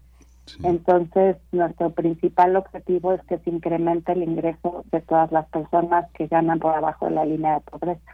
Sí, pues muchísimas gracias por esta por esta voluntad tan tan tan importante que, que, acompaña todos estos estudios. Paulina Gutiérrez, responsable de articulación e innovación en Acción Ciudadana frente a la pobreza. Muchas gracias. Seguimos su, su, su página, sus propuestas y les agradecemos mucho que estén al pie del cañón con toda esta con todas estas problemáticas. Muchísimas gracias. Al contrario, muchas gracias a ti Miguel Ángel por darnos otra vez la oportunidad y por siempre darnos voz. Gracias, muchas gracias, Paulina. Pues vamos a ir, vamos a ir, eh, vamos a ir con música en la curaduría de Bruno Bartra eh, de Exceso Norte, San Lucas.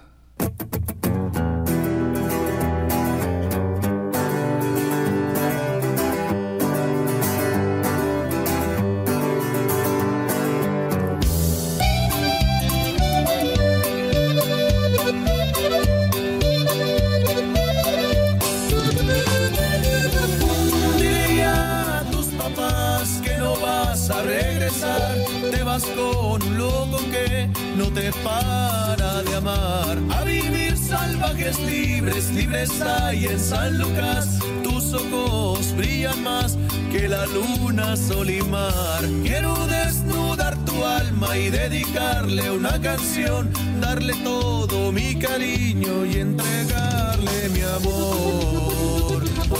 mira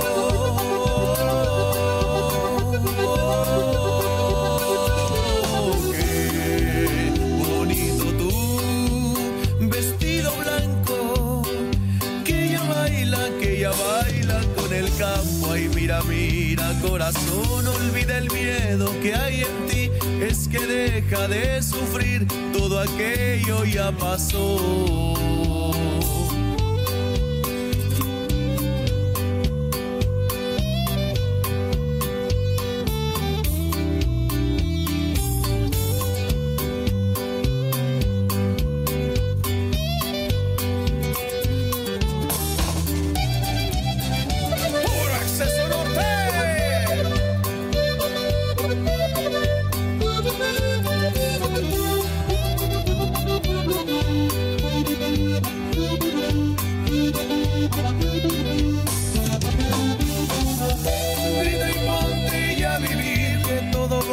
Salir mejor si escapas de mi vida ya, llorando siempre en tu habitación. Dile a tus papás que no vas a regresar, te vas con un loco que no te para de amar. A vivir salvajes libres, libres hay en San Lucas, tus ojos brillan más que la luna, sol y mar, desnudar tu alma y dedicarle una canción tu alma y dedicarle una canción. Que toda tu mirada me demuestre tu amor. Desnudar tu alma y dedicarle una canción.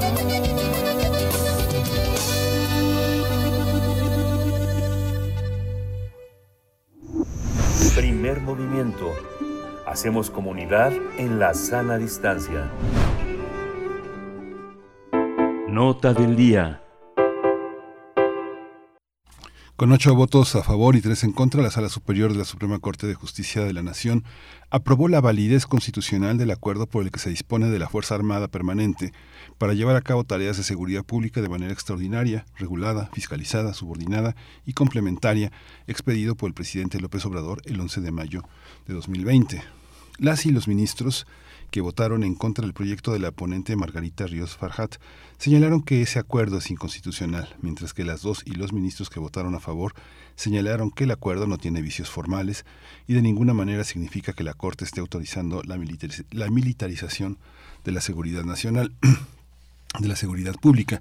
Arturo Saldívar, presidente de la Suprema Corte de Justicia de la Nación, dijo que nuestra Constitución, cito, marca una ruta para fortalecer a la Guardia Nacional y mientras tanto que las Fuerzas Armadas puedan apoyar en labores de seguridad y regresar a sus labores originarias en el menor tiempo posible y el que la Constitución marca termina la cita de Arturo Saldívar. Tras la decisión de la Suprema Corte, organizaciones de la sociedad civil advirtieron que la participación de las Fuerzas Armadas en tareas de seguridad pública aumentarán más los niveles de violencia y podría favorecer violaciones a derechos humanos, ya que los militares realizarán actividades que no les son propias y para las que no han sido entrenados. Vamos a hacer un análisis de esta decisión de la Suprema Corte de Justicia que permite la participación de militares en tareas de seguridad pública. Está con nosotros el doctor Juan Manuel Aguilar Antonio, doctor en Relaciones Internacionales por la Facultad de Ciencias Políticas y Sociales de la UNAM, investigador de CACEDE. Doctor eh, Juan Manuel Aguilar Antonio, bienvenido, buenos días. ¿Qué tal? Buenos días, Miguel Ángel. Un gusto saludarte. Igualmente, doctor, ¿cómo, este, cómo entendemos este, este, esta, esta, esta votación y cuáles son las consecuencias de este, de este acuerdo? ¿Qué tal, eh, Miguel Ángel? Sí, bueno, es interesante ver eh, la parte de esta controversia constitucional surgida en el año 2020 y que, bueno, va vinculada precisamente al proceso eh, de, o el fenómeno más que nada de militarismo que hemos vivido en fechas recientes y que se ha incrementado de forma exponencial durante la actual administración del gobierno federal. Hay eh, fuertes llamamientos por la parte de diversos actores de la sociedad civil podemos ver el caso concreto también de organismos internacionales, como puede ser el caso de Amnistía Internacional, como puede ser la parte, la parte concreta de Mexicanos Unidos contra la Delincuencia, que hablan precisamente de esta extensión de las facultades de las Fuerzas Armadas en tareas de seguridad pública. Y bueno, este debate pues se alimenta eh, fuertemente de una polémica eh, vinculada a que precisamente la política de seguridad del gobierno actual correspondía o inició haciendo un llamado a la parte de regresar a los militares de los cuarteles de construir instituciones civiles como alternativas a la seguridad pública y esto se materializa en el marco concreto de la creación de la Guardia Nacional. Sin embargo, en el marco del lapso esperado, eh, precisamente para el año 2023 se esperaba que las Fuerzas Armadas pudieran regresar a los cuarteles, nos encontramos un contexto en que en forma contradictoria se ha mandado una extensión de las labores de las Fuerzas Armadas en la Guardia de Seguridad Pública hasta el año 2028. Es importante destacar que esta reforma pasó por una discusión constitucional que fue abordada dentro del marco concreto de lo que era el Congreso eh, de la República, el, eh, tuvo un papel trascendental en discusiones tanto en la Cámara de Diputados como en el Senado de la República. Y posteriormente eh, se busca hacer una revisión en el ámbito concreto de la Suprema Corte de Justicia de la Nación. Y es interesante ver la respuesta que dan los ministros en torno a esta votación. Analizan el marco concreto de la reforma al artículo 5 transitorio que bueno pone y establece esa extensión de labores de las Fuerzas Armadas a la labores pública como bien, como bien lo comentabas, con todo el torno, la supervisión y, en teoría, el apego a el Estado de Derecho, y finalmente se materializa como una eh, noción mediante la cual la Suprema Corte establece que no hay controversia constitucional, en contradicción, por ejemplo, con procesos eh, recientes, como fue el caso concreto de la revisión de la prisión preventiva oficiosa, donde sí había controversias constitucionales, donde sí había eh, contención de las garantías de los ciudadanos mexicanos, de los individuos.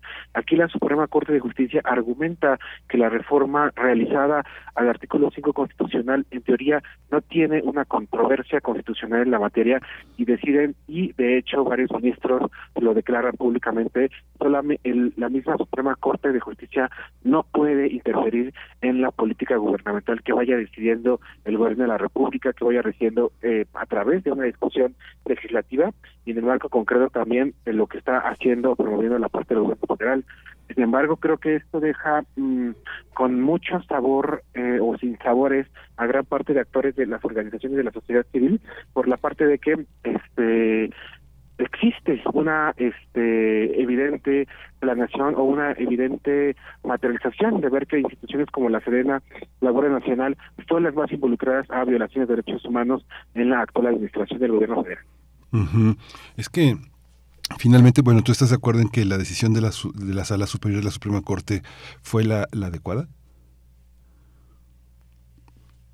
Este, eh, sí.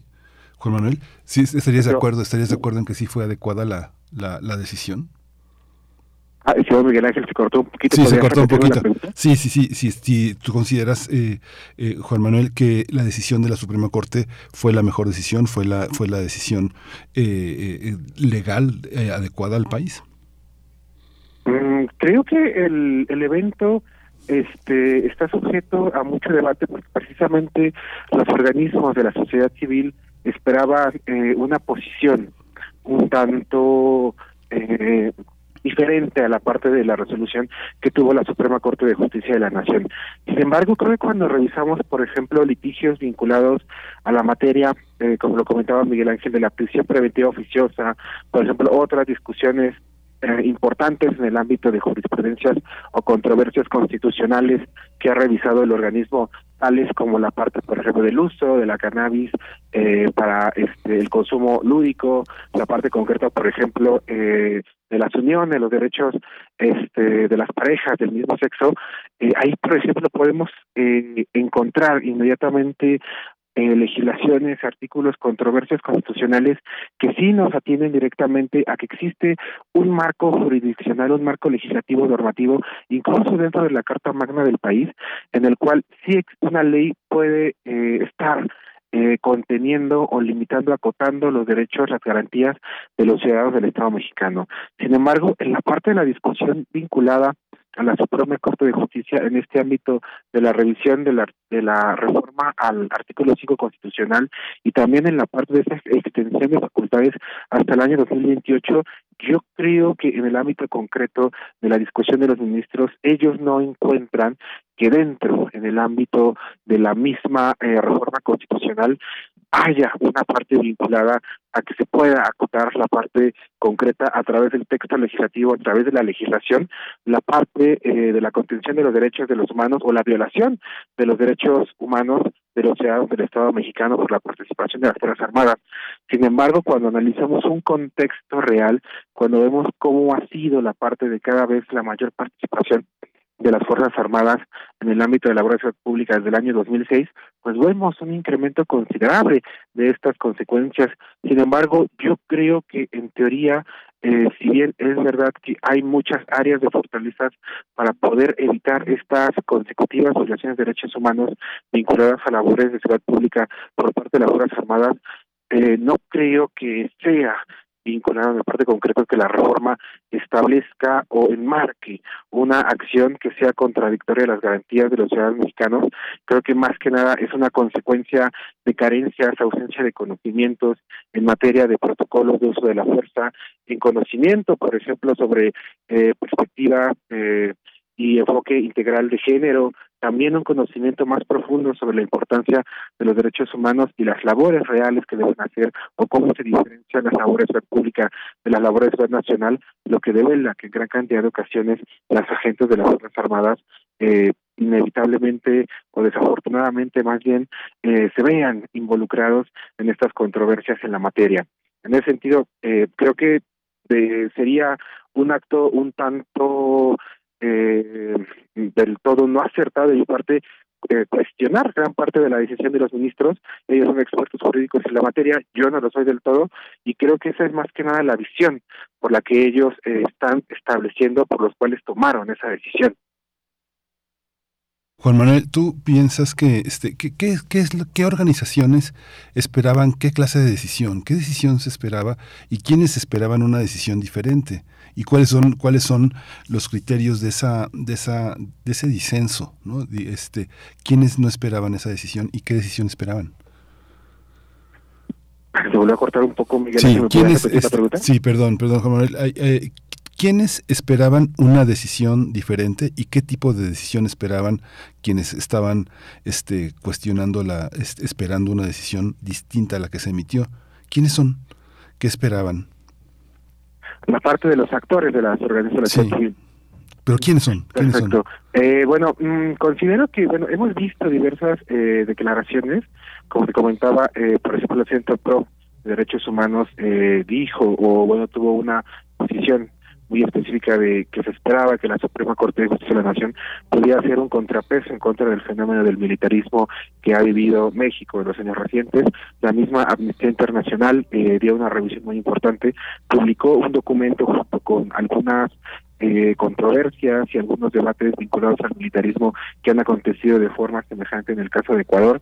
Y creo que sí eh, se esperaba en el ámbito concreto, eh, tal vez la perspectiva de que la Suprema Corte de Justicia pudiera mm, abrir una línea de debate más amplia fuera de la parte del marco de la discusión de lo que se dio en el marco concreto del Congreso de la República.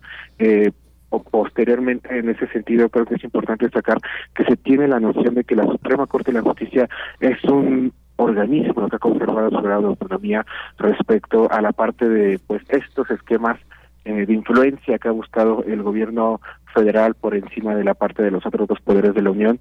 Incluso creo que fue muy respetable la parte eh, de la postura del mismo ministro Saldívar ante los intentos actuales eh, de, bueno, el partido con mayoría en la Cámara en el Congreso de la República que gobierna actualmente de extender su mandato por un segundo periodo, entre lo cual él dijo que no era lo más adecuado, que esto podía causar controversias en el ámbito de la materia eh, de cómo estaba estructurada la misma Suprema Corte de Justicia de la Nación.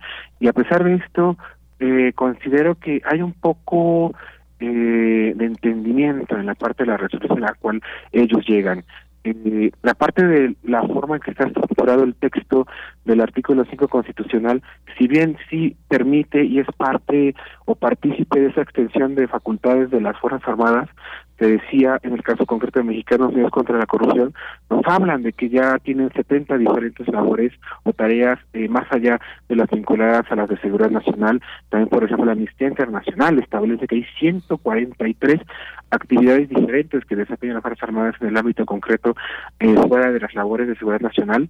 Yo creo que, en final de cuentas, lo que hizo la Suprema Corte es revisar la reforma al 5 transitorio, revisar esta extensión de facultades y no encontraron precisamente dentro del cuerpo y cómo está estructurado el texto del artículo y cómo está el caso concreto del documento si hubiera una controversia constitucional en el ámbito de la delimitación eh, de la política de seguridad pública del gobierno federal. Creo que esa fue la postura pues institucional que ellos buscan dar, que ellos no pueden influir directamente en la dirección que desee tomar eh, la parte de la decisión que tomaron nuestros legisladores la decisión que tomó el presidente de la República eh, en este fenómeno vinculado a la extensión de labores que también es denominado fenómeno de militarismo. Entonces creo que ahí pues están guardando una postura vinculada al equilibrio de poderes.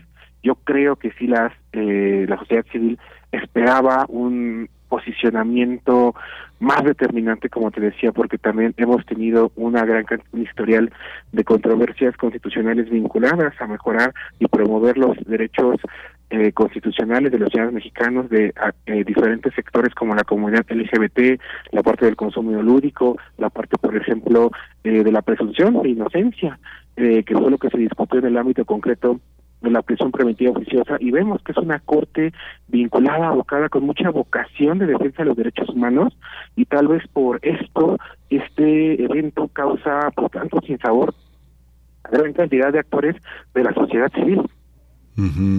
Es una es una es una cuestión cómo cómo observas que esta decisión se dirime al interior de los congresos eh, locales frente a la actuación de la Guardia Nacional y la participación de las Fuerzas Armadas. ¿Qué estados consideras que están qué gobernadores están en franco disenso y qué gobernadores piden piden a gritos ayuda de la de la de este de este proceso de colaboración entre la Guardia Nacional y la Sedena? Sí, bueno, creo que es importante destacar que precisamente en el ámbito concreto eh, de la discusión y la votación en torno a este evento, una de las justificaciones eh, de la Suprema Corte de Justicia fue que este esta participación de las Fuerzas Armadas se iba a hacer de una forma supervisada, regulada y también vinculada al Estado de Derecho y no dentro del marco de un Estado de hecho, que bueno, ahí precisamente nos hablaría eh, pues de este Estado en el cual se pierden o hay una división de los poderes, se pierden facultades de las instituciones civiles en el ámbito de la materia de seguridad pública. Y en ese sentido pues en teoría debe haber los mecanismos o deben promoverse los mecanismos eh, constitucionales y los mecanismos de supervisión de las labores de las Fuerzas Armadas, incluso también eh, los de sanción, en el ámbito concreto cuando exista una controversia vinculada a violaciones de derechos humanos. Sin embargo, creo que también la estructura federalista del país sí nos muestra que hay algunos estados entidades que pueden ser más reacios a la parte de la participación, eh, de la coordinación concreta con elementos de las Fuerzas Armadas y del caso concreto de la Guardia Nacional. Esto no inhibe o no eh, evita que agentes de las fuerzas federales puedan participar en labores de seguridad pública y sin embargo eh, creo que esta, estos antagonismos vinculados a las diferencias entre las fuerzas políticas van más vinculadas o desembocan en el ámbito concreto muchas veces en labores, situaciones de descoordinación. Eh, tenemos estados de la República que no son eh, afines a la parte de la ideología, de las políticas públicas y de la política gubernamental del gobierno eh, federal. En ese sentido, las instituciones estatales, las, las instituciones de la fuerza pública municipal a veces no tienen una buena intercomunicación, lo cual pues no debería ser lo más adecuado, porque si bien pueden existir el ámbito concreto de las diferencias ideológicas entre los partidos políticos, pues también debemos ver que forman parte de una estructura gubernamental que debería tener como fin la parte del bienestar, la promoción de la seguridad y la pacificación de los diferentes contextos sociales del ámbito concreto del país. Todos sabemos cuáles son esos diferentes estados que no están eh, dentro de la esfera o del partido que eh, lidera el gobierno federal a través del presidente de la República, pero creo que muchas veces esto no debería materializarse en políticas de descoordinación, que finalmente, porque terminan a impactar directamente, es en el ámbito del bienestar de la sociedad civil y de la ciudadanía. Esta, esta visión que se tiene de, ese temor que se tiene de los militares y que llaman militarización, tendría, ¿tú, ¿tú consideras, Juan Manuel, que existe ese matiz para entender lo que hacen unos grupos militares de unas zonas militares en circunstancias específicas y lo que hace el ejército cuando se habla desde 2006 hasta hoy? ¿No es un poco, este, no es un poco eh, esquemático pensar en que el ejército es el mismo que lideró eh, este el comandante, perdón, el presidente Calderón, eh, en ese en ese sentido hasta hasta López Obrador, es el mismo, el que tuvo Peña Nieto. Es el mismo ejército. un poquito, Miguel Ángel? repetirla?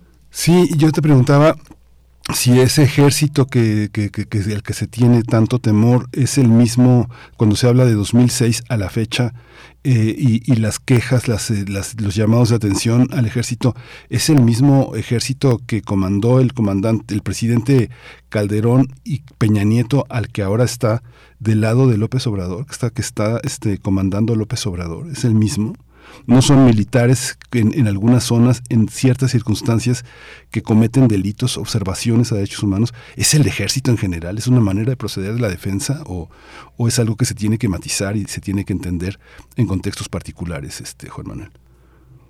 Ah, eh, creo que mal haríamos en pensar en el caso concreto, eh, bueno, eh, que las Fuerzas Armadas son una institución que no no sirve a la parte concreta eh, del gobierno eh, de México, en el ámbito concreto bajo el liderazgo del Poder Ejecutivo, y creo que sí debemos entender que en el ámbito concreto de la comprensión de lo que es una doctrina de seguridad nacional bajo la cual son formados los elementos de las Fuerzas Armadas es completamente eh, diferente, vinculada al ámbito concreto de lo que es una doctrina de seguridad pública, eh, de seguridad ciudadana, con la cual son formados eh, los elementos de las policías estatales, municipales, de diferentes corporaciones del país, y más que nada, yo creo eh, que estas controversias están vinculadas a la parte concreta desde que el año 2006, eh, con la parte de recurrir de esta forma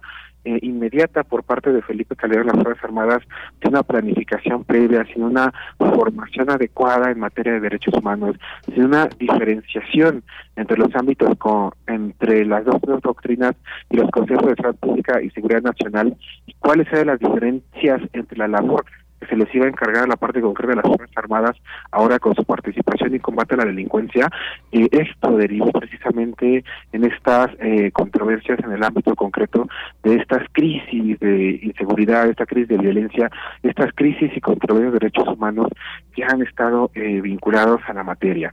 Si bien podemos decir que también eh, el ejército tiene algunas eh, controversias vinculadas a la parte, por ejemplo, de que es una institución no tanto abierta a la transparencia, a la rendición de cuentas, que se deja llevar más bajo la parte concreta del foro militar y, por ejemplo, este, la legislación militar por encima de las leyes eh, civiles frente a diferentes controversias, eh, considero que se han tenido el ámbito concreto pues de una vocación vinculada a lo que les han dicho eh, los diferentes mandatarios a través de estas administraciones del gobierno federal, de cuál es su labor y la han seguido pues con la vocación de servir a la parte del poder civil en el caso concreto de México.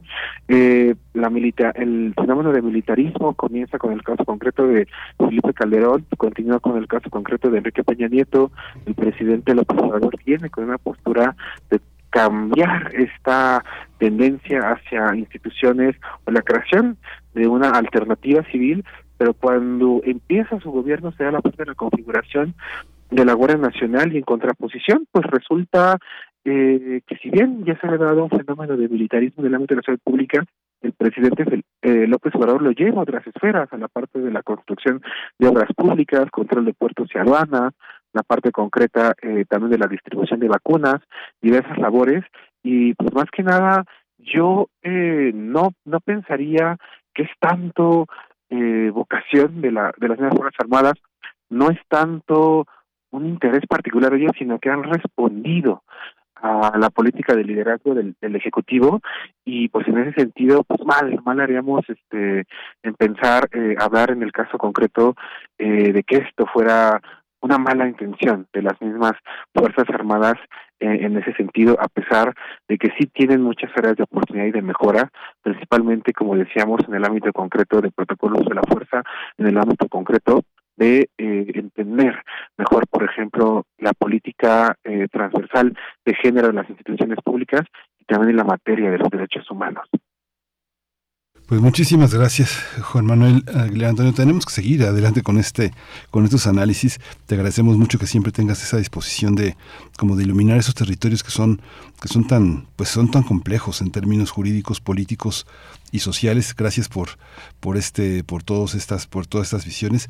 Eh, Juan Manuel Aguilar Antonio, doctor en Relaciones Internacionales por nuestra Facultad de Ciencias Políticas y Sociales de la UNAM, investigador de CACEDE. Muchísimas gracias. Buenos días. Muchas gracias, Miguel Ángel. Que estén muy bien. Hasta luego. Gracias. Vamos a ir a corte, vamos a ir a, vamos a ir a corte. Nos vemos en un par de minutos. Síguenos en redes sociales. Encuéntranos en Facebook como Primer Movimiento y en Twitter como arroba PMovimiento. Hagamos comunidad.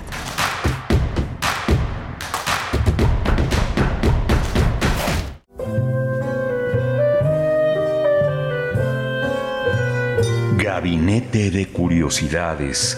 Explora con Frida Rebontulet y sus almas hertzianas las sonoridades extrañas, antiguas o poco conocidas que las sombras del tiempo nos han dejado. Únete a esta expedición todos los sábados a las 5.30 de la tarde por el 96.1 de FM o en radio.unam.mx. Radio UNAM, experiencia sonora. Las comunidades indígenas germinan conocimiento, maravilla y tradición. Son el México profundo, el presente donde hilan un collar de flores. Xochicóscat, collar de flores, con Mardonio Carballo, lunes 10 de la mañana por Radio UNAM. Experiencia sonora. ¿Por qué es valioso actualizar tu INE cuando te cambiaste de domicilio?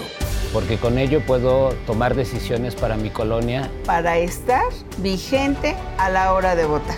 Porque ahora yo vivo aquí y pertenezco ahora a este lugar. Porque podemos formar parte de las elecciones en nuestra colonia. Si te cambiaste de casa, avísale al INE y sé parte de quienes toman las decisiones en tu nueva comunidad. Haz tu cita en INETEL 804-33-2000 o en INE.mx. INE. Raticida, gasolina ácido sulfúrico, amoníaco, acetona. No importa qué droga química te metas, todas están hechas con veneno y de todas formas te destruyes. La sangre de las drogas nos mancha a todos. Mejor métete esto en la cabeza. Si te drogas, te dañas. Si necesitas ayuda, llama a la línea de la vida. 800-911-2000. Para vivir feliz, no necesitas meterte nada. Un libro no termina con el punto final. No es solo la escritura y la corrección. Hay mucho más que un proceso creativo o un arranque de inspiración.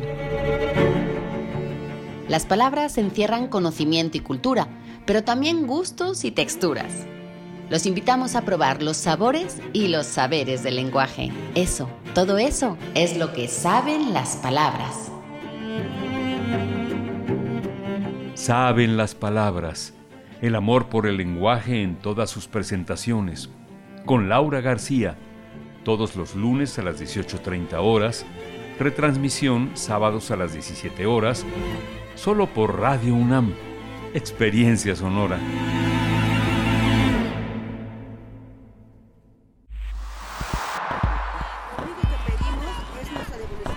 Un mundo raro posverdad, post-pandemia y post-patriarcado. Una producción de Radio UNAM y la Unidad de Investigaciones Periodísticas de Cultura UNAM. Lunes, 12 del día. 96.1 FM. Experiencia sonora. Encuentra la música de primer movimiento día a día en el Spotify de Radio UNAM y agréganos a tus favoritos.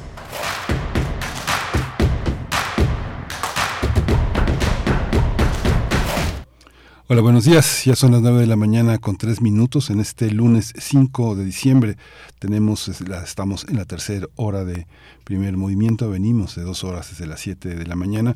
Estamos eh, en este espacio, eh, Arturo González en los controles técnicos en la cabina, Rodrigo Aguilar en la producción ejecutiva, Violeta Berber en la asistencia de producción y está eh, mi compañera Bernice Camacho a sana distancia, una, una, una gripe previno que no siguiera avanzando, así que bueno, mañana va a estar con nosotros nuevamente. Tendremos en un momento el espacio de la poesía necesaria y vamos a eh, recapitular un poco lo que hemos pasado. Hemos pasado eh, una, una hora en la que discutimos el tema del salario mínimo, el aumento del 20% que propuso el presidente en consenso con distintos sectores de la sociedad, empresariales, este, organismos de la sociedad civil y la política de trabajo, que es lo que rige en nuestro país la Secretaría del Trabajo con esas negociaciones que se generaron alrededor de esta posibilidad de aumento para el próximo año. También discutimos el tema de las decisiones de la Suprema Corte de mantener el acuerdo de la presencia militar de las Fuerzas Armadas en apoyo a la Secretaría de la Defensa Nacional en tareas de seguridad pública, que ha sido un debate permanente entre distintos actores de la sociedad civil, de organismos defensores de derechos humanos, que han levantado la voz ante algunas de las eh, anomalías que miembros de las eh, fuerzas eh, militares han hecho contra, en algunos momentos, contra miembros de la sociedad civil, violentando sus derechos humanos en, en, presunción de lo que dicen los señalamientos que se han levantado a través de la Comisión Nacional de Derechos Humanos y de otros organismos internacionales. Vinimos también de hablar de Federico Silva, la pérdida enorme de Federico Silva, pero al mismo tiempo también la oportunidad de reflexionar sobre este ser luminoso, este artista del siglo XX y XXI que estuvo entre nosotros hasta el 30 de, de noviembre, pero que sigue entre nosotros y seguirá siempre que tengamos país Federico Silva como uno de los signos de identidad de los mexicanos, de los artistas mexicanos y de Latinoamérica. Hoy vamos a tener la presencia del doctor Luis Mayra. Eh, él, eh, él, es eh, uno de los grandes, grandes este, pensadores que ha tenido la oportunidad de ofrecernos un panorama de lo que es Latinoamérica él es eh, Luis Mayra, uno de los eh, especialistas en, la relación entre América Latina y Estados Unidos, uno de los grandes especialistas en Estados Unidos, una persona muy cercana a nuestro país, a la reflexión que desde esta casa de estudios se ha hecho sobre este, esta relación latinoamericana. Él fue miembro del Congreso en su país, en Chile, ministro de Desarrollo Social en la transmisión de la dictadura, en la transición de la dictadura a la democracia, un académico de las relaciones Estados Unidos-América Latina. durante 12 años fue director del Instituto de Estudios de Estados Unidos eh, en el CIDE, un hombre que, que sabe que tiene una enorme, enorme capacidad de interpretar el presente y de ofrecernos señas para poder entenderlo de su mano también. Vamos a tener la poesía necesaria en un, en un momento más. Yo creo que ya estamos listos para lanzarnos a esa aventura. Es hora de poesía necesaria. Hoy vamos a tener la oportunidad de escuchar la música de Iggy Pop con una, una, una canción muy interesante con Kate Pearson's Candy. Es una, una, una composición que está en la, en la al final de esta poesía de Hernán Bravo Varela. El poema que, se, que, que voy a leer se llama Más allá de nosotros y dice, Más allá de nosotros hay una playa con dos soles es el descenso al paraíso del que muy pocos vuelven. Un hotel con una sola habitación sin espejos, cuyo interior es una ventana abierta. Su cama tiene una sábana nupcial que se perfecciona con el aire acondicionado. Cuando, cuando la criatura deja la habitación, se parten dos mitades y las dos caminan hacia el pueblo para olvidar y hacer turismo. Más allá, hay terceros que un domingo despiertan de nuestra historia para imponer la suya. Él se lo pierde, dicen, y decimos, hay terceros que un domingo despiertan de nuestra historia para imponer la suya. Él se lo pierden, dicen y decimos. Y se habla de casualidades y jardinería, del envejecimiento, de la migración de aves endémicas y vienen otros. Es hora de decirlo con inexactitud, de vuelta a nosotros, hombres con ramos de casablancas que parpadean su clave morse a mediodía, como la arena que ves cubriéndose de huellas bajo el agua, para recordar la forma que teníamos cuando las criaturas salían del mar prehistóricamente, sin cerrar la puerta, sin sexo, sin volver.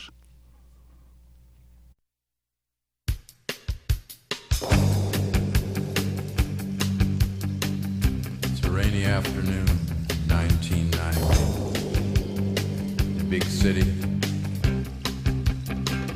Jeez, it's been 20 years. Candy. You were so fine.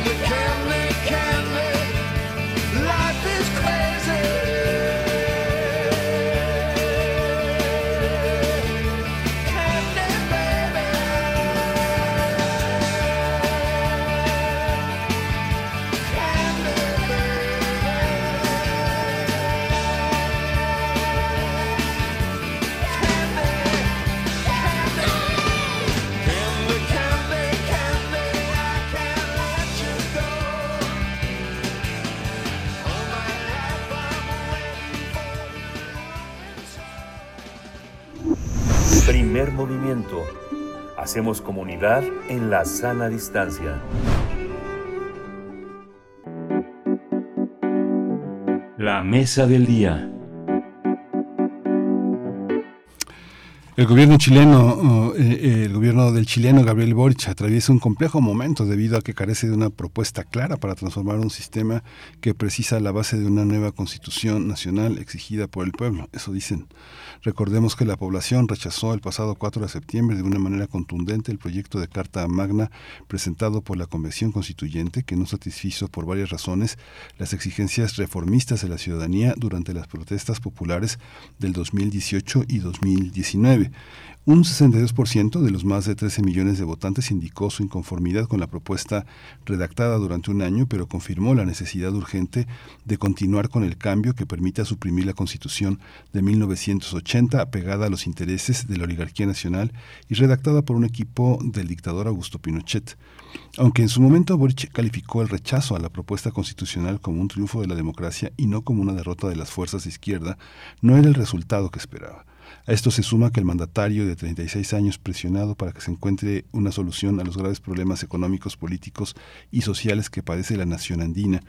Vamos a conversar sobre el proyecto de Gabriel Boric en Chile, su llegada a la presidencia, el dilema que enfrenta y eh, está con nosotros el doctor Luis Mayra. Él fue miembro del Congreso en su país, el ministro de Desarrollo Social en la transición de la dictadura a la democracia académico de Relaciones Estados Unidos y América Latina y durante 12 años director del Instituto de Estudios de Estados Unidos. Él sido uno de los hombres, uno de los intelectuales latinoamericanos más queridos y admirados en este país.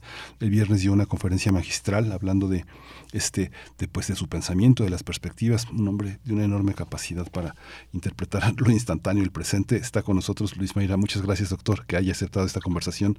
Bienvenido. Mucho gusto, un gusto de oírlos. Muchas gracias, doctor. Pues, ¿cómo, cómo le fue, cómo le fue el viernes? ¿Cómo, cómo fueron las, eh, cómo fueron las respuestas de sus escuchas? Eh, eh, encontró, encontró lo que esperaba o más de lo que esperaba. Primero le diría que fue parte de un ciclo que el área de estudios de América Latina de la UNAM organiza y que a estas alturas ya durante después de varios años tiene un gran prestigio en toda América Latina, en toda la región. Sí. Y es un grupo de gente de excelencia a los que, a los que asisten y los profesores vienen de distintos lugares y a mí me tocó solamente la sesión de clausura del viernes, muy interesante, muy bien organizado, como todas las cosas que hace la UNAM.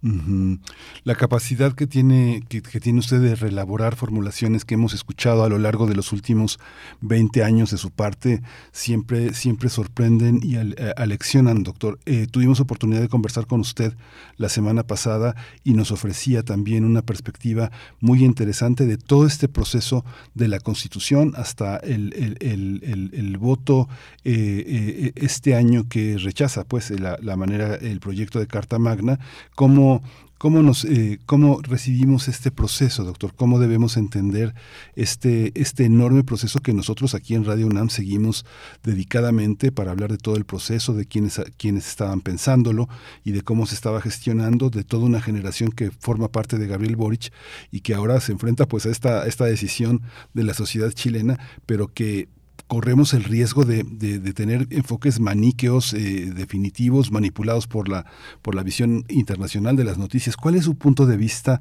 usted que estuvo en el corazón también de este de este proceso? Yo lo primero que le subrayaría, porque creo que tanto para México como para otros auditores de Radio UNAM en la región, es que lo que es más particular de la situación de la dictadura chilena es que es la primera dictadura de las grandes, de las importantes, de las conocidas, de las terribles, que usa la constitución como un elemento fundamental. Los dictadores no hacen constituciones, los dictadores arreglan la norma legal a su interés y las van cambiando libremente sin un texto permanente. Lo raro fue que Pinochet entendió que la constitución le podía servir para darle una proyección y supervivencia algún día a su propio régimen cuando él tuviera que dejar el poder. Entonces la constitución está pensada en Chile, la de 1980, la de Pinochet, como un conjunto de obstáculos para que un gobierno democrático después de la dictadura no pueda hacer cosas que dañen o sean de poco agrado para los sectores que apoyaron al régimen de Pinochet. Y ese papel lo ha cumplido admirablemente, porque cada vez que haya habido una coyuntura favorable, que se han querido colocar cosas que disminuyan las injusticias y las desigualdades que Pinochet impuso en su régimen, que cambie el modelo económico y lo, aleje de las visiones que se llaman en América Latina neoliberales, la constitución es lo que sale en ayuda para que no se produzcan estos cambios para que las cosas sigan igual. Y esto fue muy efectivo hasta la famosa rebelión social, el estallido social en Chile de octubre de 2019. Y ese estallido social que en todo el país se expresó con mucha fuerza, es lo que le abrió la puerta a la idea de una constitución. Y Gabriel Boris se convierte en una figura nacional, era prestigiado y conocido, pero se convierte en un líder de primer orden, porque él es el primer dirigente de izquierda que entiende que es conveniente hacer una nueva constitución claramente democrática. Y es el único que en la izquierda se pronuncia inicialmente y después los demás dirigentes de la izquierda, viendo que eso es lo que conviene para acumular fuerza y para salir de esta rebelión social tan grave, aguda, con violencia, con asalto a establecimientos comerciales en que estábamos metidos, él eh, logra que la izquierda asocie sus ideas y su plataforma a esta idea de una constitución. La constitución tiene sus dificultades, de las cuales hablamos la otra vez, pero ahora lo que hay encima de la mesa es que los sectores que votaron en contra del proyecto de constitución dijeron, esta constitución es mala, pero nosotros estamos dispuestos, dijo la derecha, el centro, a hacer una buena constitución. Y ese compromiso figuró en, en una, programas diarios que en Chile son obligatorios, que los paga el Estado y salen en Sí. Esa, esa, sí, sí sí se hay, hay una obligación de ellos. Y eso es lo que estamos viendo en el, en el ajuste y la negociación de la segunda constitución, que es lo que se está cerrando en esta. Sí, sí, qué bueno que lo comenta porque nosotros, pues desgraciadamente no tenemos el pulso diario de Chile y no y no vemos este este este programa que algunos otros algunas otras personas como usted no- nos, nos comentan. Pero en México en México los en México los constitucionalistas parece que pudieron presentir al mexicano de 100 años después de sus deseos constitucionales y de los derechos. Pero ¿qué tocó la Constitución de Pinochet en el pueblo chileno? Para que tenga esa, esa permanencia. ¿Qué es lo que los chilenos no saben que saben para, para poder tener todavía un consenso en algunos aspectos de esa constitución del dictador? No hay que olvidarlo, del dictador. Exacto, bueno, eh, eh, la habilidad y el sentido de oportunismo que tuvo Pinochet tiene que ver con que él tenía muchos asesores de extrema derecha que tenían muy buena formación jurídica. Y que un día le dijeron, mire, él, él se hacía llamar presidente, mire presidente, le dijeron al dictador, ¿por qué usted no nos encarga una constitución que tenga todo lo que le conviene a la gente que a usted lo respalda y que a usted le, le dé todos los instrumentos políticos en caso de dificultad para proceder de acuerdo, por un lado, a lo que más le conviene y por otro, a lo que puede darle una mejor perspectiva, presentación a cosas que habitualmente no se hacen en las constituciones, pero que sí hacen las dictaduras y que él quería presentar como cosas legales y constitucionales. Y eso lleva por siete años, es muy interesante esto. Eh, Pinochet da el golpe en septiembre del 73. Un mes después hace una ceremonia en octubre del 73 y anuncia que va a hacer una constitución. Y a los pocos meses designa gente, buenos juristas, pero de extrema derecha, que trabajan seis años en redactar una constitución para que quede el país instalado en torno a las ideas de los economistas de Chicago, de las visiones neoliberales, y que eso no se pueda cambiar y permanezca por largos años dando el rumbo del país y que ese rumbo sea el mismo que desde el punto de vista económico y también jurídico eh, planteaban sus partidarios y él mismo. Entonces la constitución como un instrumento de perpetuación de una dictadura que prevé la capacidad de usar las normas jurídicas y usar el texto, la ley fundamental, para que nunca puedan cambiar las orientaciones que a ellos les interesan. Y hasta ahora eso ha sido eficaz y llevamos ya 30 años del proceso de transición y seguimos con cambios muy puntuales de la constitución de esos que a ellos les conviene, porque son cosas sencillas, pero el, el fondo, lo sustancial, por primera vez se ganó en un plebiscito en el año 2021 y es lo que está como compromiso pendiente después de la derrota para el gobierno del primer proyecto de constitución que se hizo la consulta el, el- el 4 de septiembre. Sí, sí.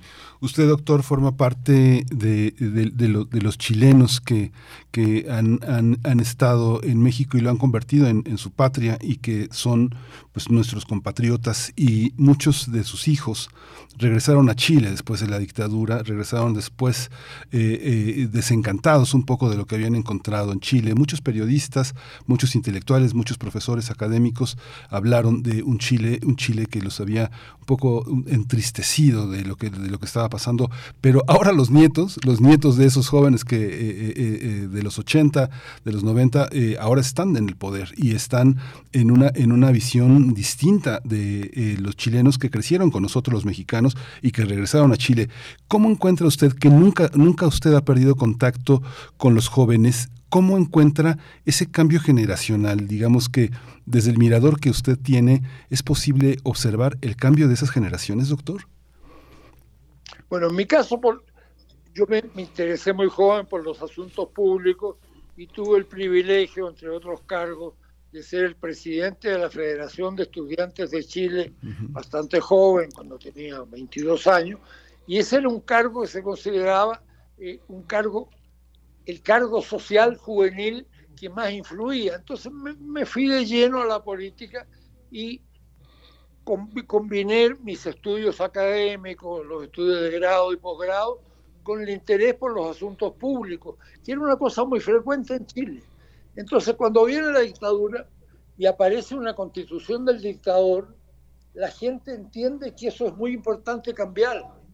Pero hay un plebiscito en que Pinochet pide que se vote por ocho años más de mandato por- para él, un nuevo mandato presidencial, y ahí empieza a tener importancia el tema de la dictadura. La gente democrática se da cuenta que esa constitución que él había impuesto y que era del año 1980 era importante cambiarla. Y ha habido muchos esfuerzos por cambiarlo, pero él, mientras estuvo vivo, y sus partidarios siempre han tenido por las cláusulas que la Constitución dejó para que no se pudiera mover la posibilidad de hacerla inmóvil. Hasta que finalmente viene este gran re- esta gran rebelión social y la, la habilidad de Boris y de otros dirigentes que se juntan, es decir, para tener un país que pueda salir adelante necesitamos una constitución democrática. Y se hace un primer plebiscito y los chilenos aprueban con el 79% de los votos que hay que hacer una constitución. Y eso lleva a todo el proceso de la discusión y cuando se hace la consulta concreta, la- los, los 155 redactores designados, porque ya se había aprobado casi por 80% hacerla, son gente que busca cambiar completamente la constitución y hacer una constitución más a la izquierda. Y la derecha tiene entonces elementos para decir esta es una constitución excesiva, radical, y explica por qué el día 4 de septiembre, cuando los chilenos votan, la consideran excesiva, pero dicen vamos a hacer una mejor, los que, los los que, los que la critican. Y hoy día estamos negociando la segunda constitución que sea menos radical que la que se presentó en septiembre, pero que cambie profundamente y establezca las bases de la sociedad democrática que ya están exigidas por los chilenos. Y mi impresión es que ese es un proceso que estando en negociación va a concluir exitosamente porque todos de alguna manera estuvieron por la constitución. La gente de la izquierda quería una constitución más profunda, la gente de la derecha quería una constitución más moderada. Y lo que se debe hacer ahora es tener una constitución democrática que contenga las bases del progreso futuro del país y que no tenga excesos de radicalidad, pero que tengan caminos amplios que le entreguen en todos los temas de un modo participativo a los chilenos la decisión de los asuntos que estemos discutiendo. En todos los países, los de América Latina, en México, todos tenemos una agenda en que hay cuatro, cinco, seis cosas que son las que más nos importan. Y sobre esa, un sector político tiene un punto de vista, otro sector político tiene otro. Lo que está representando la nueva constitución y por lo que trabaja el presidente Boris es que tengamos capacidad primero de formular todas las ideas nuevas, frescas, modernas que nos parezcan y segundo, y esto es lo más importante, que cuando haya dos ideas contrapuestas, cuando tengamos puntos de vista distintos sobre algo que es importante, sean los propios chilenos los que llamados a una consulta puedan decir Fórmula 1, Fórmula 2. Y la que tenga más votos y más respaldo del pueblo chileno, esa es la que se implementa y se aplica.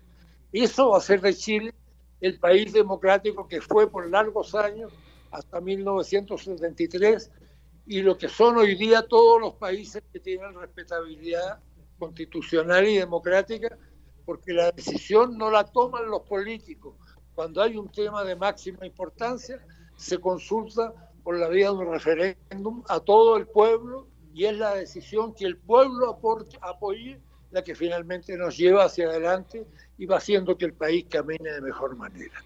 Sí, estamos conversando con Luis Mayra, académico, profesor, un hombre que ha estado en México durante más de una década es con nosotros, un experto en Estados Unidos. Doctor Luis Mayra, eh, eh, usted ha sido un hombre de una, de una, de una gran congruencia. Es una voz escuchada en Chile y de alguna manera el que, el, que usted tenga una voz en la reflexión implica, implica también un marco ético, un marco ético que ahora marca la, también la, la presencia de Chile en el contexto del sur, Argentina, Uruguay, Paraguay y Perú, ¿Cómo, cómo entender qué, qué es lo que, cuál es el desafío en materia ética, eh, en materia moral de un gobierno como el que encabeza Boric? Y, y lo encabeza Boric, pero hay muchos chilenos atrás que escribieron esta nueva constitución y que tienen en su corazón y en su mente un país distinto desde la perspectiva de un hombre con la trayectoria que usted tiene y la experiencia, porque de alguna manera, pues son sus nietos, hay que decirlo también así. ¿Qué observa usted? ¿Cómo, ¿Cuál es la particularidad de lo chileno hoy? En ese sentido. Mire, yo, yo se lo diría de una manera aún más amplia, de América Latina. América Latina es de todas las regiones del mundo la que más frecuentemente tiene cambios políticos. Entonces tenemos 10, 12 años con gobiernos de derecha, y vienen 10 años de gobiernos de izquierda y después unos de centro. Y hoy día estamos en un momento en que la demanda de la mayoría de nuestra gente, desde México hasta Argentina y Chile, en toda América Latina, lo que uno ve es un momento de interés por perfe- perfeccionar y ponerle nuevos instrumentos al proceso democrático, porque hemos andado mal, no hemos tenido resultados satisfactorios con las constituciones que hemos ido apoyando sin mucha reflexión y ahora le damos una gran importancia a un buen sistema jurídico, a una buena constitución que vayan a pareja con un programa, con los cambios que terminen con los abusos y las desigualdades que vemos en América Latina y que en ningún pueblo la gente quiere mantener. Entonces lo que tenemos como cosa nueva es que se están asociando los planes, los- las nuevas ideas de gobierno, buscar situaciones de mayor justicia, de mayor progreso, de mayor avance, con también normas jurídicas superiores, leyes constitucionales que faciliten la capacidad de que en los temas que queremos avanzar, los ciudadanos, las personas, la gente simple, aquellos que hasta ahora han padecido malos gobiernos, malas soluciones en muchos países de la región, que hoy día tengan la capacidad de participar y decidir respecto de cuáles son los cambios, las medidas, la economía, la organización social que ellos quieren. Y si no hay acuerdo, las personas deciden en consulta mayoritariamente el camino que se debe seguir. Y yo creo que eso en Chile lo representa muy bien el presidente Boyd, pero es una idea muy fuerte en este momento en yo- 80 o 70% de los países de América Latina. Y tenemos un buen momento por este, por este consenso y esta coincidencia para conseguir avances que nos hacen mucha falta en los años que vienen. Doctor, ¿usted cree que, eh, digamos, uno, ve mucha, mucha de la prensa se, se fijó muchísimo en los gestos que eh, tuvo Boric eh, en la visita a México? ¿Usted cree que México ofrezca una, una, una, posibilidad de, de, eh, nutrir el propio proceso chileno con lo que está pasando entre nosotros? ¿México tiene, tiene Chile que aprender algo de este proceso mexicano? Todos tenemos que aprender y ha sido un país que ha tenido muchos momentos significativos. México fue muy temprano en su rebelión para buscar la independencia en septiembre, el, el 16 de septiembre de- del año 1810. Pues fue de los países que en 10 años lograron constituirse ya en 1821 en un país independiente, un país que tuvo un enorme estadista del tamaño de Benito Juárez, que llevó a la constitución, que le dio estabilidad definitiva a México y lo convirtió en un país que buscaba satisfacer los derechos, las esperanzas, las mejores búsquedas del pueblo mexicano y la constitución mexicana de 1857 fue un hito en el progreso del país. Después hubo tiempos largos de, de una sola figura, pero hubo un enorme vencer con la, con la Revolución Mexicana en 1810, la, la, la, la elección mexicana produjo avances, tomó expectativas de la mayoría del pueblo y tuvo también un texto constitucional que tuvo mucha influencia en América Latina. Esa constitución ya cumplió un siglo, la de 1800, la de 1917, y el debate que yo he tenido con los expertos en ciencia política mexicanos de más importancia y peso, está también fresca la idea de que en algún momento México, y lo planteó a comienzos de la década pasada, va a tener que tener una constitución que profundice y ponga al día, respetando los mejores valores de la constitución que salió en los años siguientes de la Revolución Mexicana, pero tomando también las transformaciones sociales, económicas, de organización que hoy día están en boga y recogiendo la mantención de lo que fue valioso en las constituciones que impulsó el presidente Juárez y la revolución, y poniendo también los muchos componentes que son parte de las revoluciones científico-técnicas y del avance que estamos viendo hoy día en el mundo. Entonces un país como México, de tan buena trayectoria histórica, un país que tuvo grandeza por las estructuras que tuvo antes que llegaran los españoles a América, que después tuvo un virreinato poderoso en su tiempo, el de Nueva España, y que después tuvo grandes personalidades a la altura de, de los presidentes eh, eh, que siguieron el proceso eh, y, y, en la época posterior a la revolución, la figura emblemática que fue en América Latina el presidente Cárdenas. Y todo eso ha hecho de México un país que tiene grandes saltos y que se pliega a las tendencias principales de la región. Y México va a buscar caminos y los está buscando de modernización, de nuevas iniciativas, que todos vamos a seguir muy de cerca y va a ser también una esperanza y un modelo imitar en muchas de las cosas que haga, como también México verá de otros países que puede ser una plataforma común que haga a todos a los tiempos que vienen.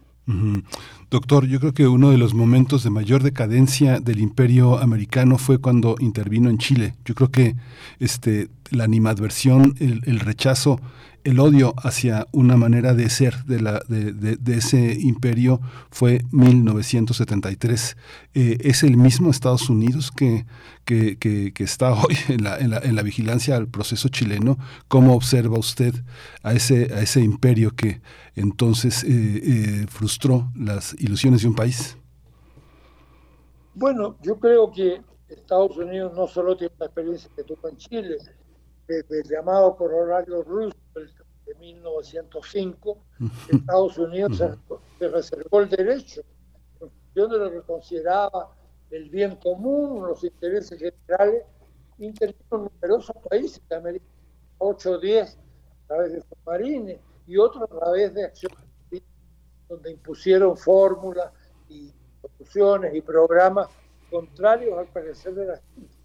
Pero creo que eso dejó una lección. Estados Unidos, en lugar de ganar con eso, perdió la mayor fuerza, el mayor prestigio que tuvo cuando combatió el nazismo, cuando participó con el presidente Franklin Roosevelt en definir la guerra mundial para que pudiera haber democracia en el mundo. Eso se fue desdibujando con medidas inapropiadas y hoy día el reto de Estados Unidos es volver a tener fórmulas en las cuales sus sociedades y, y sus hombres y mujeres puedan decidir más sobre caminos mejores. Estados Unidos está en problemas, tiene una crisis que está en camino andando y van a tener que buscar fórmulas que se apeguen más a los valores y a los principios de una democracia participativa que está pidiendo buena parte de los americanos. Y eso se va a decidir de una medida muy importante en la elección presidencial de 2024, de la cual la reciente elección parlamentaria y de gobernadores fue una elección de medio tiempo, pero también un anticipo bastante favorable porque se pensaba por algunos que se iba a dar un gran respaldo a la posición de derecha radical que representó eh, el, gobierno anterior. Y, y, no fue así. Los resultados fueron resultados equilibrados y ahora Estados Unidos puede, tiene la posibilidad, tiene que saber hacerlo, de encontrar fórmulas mejores que las que han hecho retroceder su situación tan favorable al final de la, primera, de la Segunda Guerra Mundial, donde Estados Unidos pareció, ser una democracia que iba a tener valores y contenidos que iban a ser importantes en el mundo y vinieron muchas medidas que no fueron a la altura de la expectativa y han tenido situaciones muy desfavorables como la que usted recuerda de Chile, pero hay otras más que han tenido el mismo contenido. Ojalá Estados Unidos entienda finalmente la lección de que cada país puede elegir el camino que quiera y ojalá sea ese un buen camino. Lo que no puede hacer el país fuerte y poderoso, la potencia que es Estados Unidos, es querer imponer al resto las soluciones y las fórmulas en las que ellos creen y muchas veces llevan a excesos desfavorables para la mejor condición de vida de la gente y por eso Estados Unidos tenía una condición económica y social mucho mejor cuando terminó la Segunda Guerra Mundial tenía el 50% de la economía del mundo y hoy día tiene 20, 21, 22% del PIB mundial. O sea, ha ido perdiendo espacio. Es el primer país más poderoso, pero no es el país con los grados de poder que tuvo, porque ha hecho cosas equivocadas e inconvenientes. Y este es un buen tiempo para que corrijan y para que dejen, sobre todo, a los diversos países de América Latina, primero unirse, cerrar filas, dar proyectos comunes que a la gente quiera y luego ver ellos también qué cosas tienen que hacer, porque hay muchas cosas que se hicieron anticuadas e inconvenientes, de las que 50 o 60 años atrás les convenían mucho a los Estados Unidos. Estamos en un tiempo de cambio, ese tiempo de cambio los está afectando a ellos, ellos tienen un reto de, de encarar una crisis que está en gestación, y hay que seguir con mucho interés, pero haciendo nosotros lo mejor, que América Latina sea una región donde los gobiernos y los países se unan, donde busquemos mejores caminos y veamos en qué medida también Estados Unidos puede buscar por su propia cuenta lo que a él le convenga, y eso es lo que la humanidad necesita, que los diversos estados, que los diversos pueblos, que las comunidades conociendo el bien común que les es más cercano, encuentren mejores caminos. Y ojalá Estados Unidos pudiera buscar cauces más progresistas, más participativos, más democráticos que los que han tenido en muchos momentos desde mediados del siglo XIX y a lo largo del siglo XX. Sí. Pues doctor Luis Mayra, muchas gracias. Siempre es un placer este conversar, conversar con usted. Eh, eh, gracias por de- dejarse exprimir de esta manera. Le agradecemos mucho, lo escuchamos con mucha atención. Ojalá, ojalá que sus ideas y su pensamiento ayuden a este gran país eh, a, a- pensarse también a sí mismo y a contribuir a este diálogo que usted hace, este, que hace posible en comunidad y en colectivo. Muchas gracias, doctor. Ojalá sea así, seguro México va a hacer en eso una gran contribución y muchas de sus iniciativas van en ese sentido. Muchas gracias, doctor. Mucha, mucha, mu- mucha vida, mucha salud, muchas ideas. Gracias. Hasta pronto. Hasta luego. Gracias a usted. Vamos a ir, vamos a ir, vamos a hacer una pausa con música. Vamos a escuchar este cover, de esos covers que ha propuesto Bruno Bartra en su curaduría de este lunes 5 de diciembre de Irene Rosario, Caballo Viejo.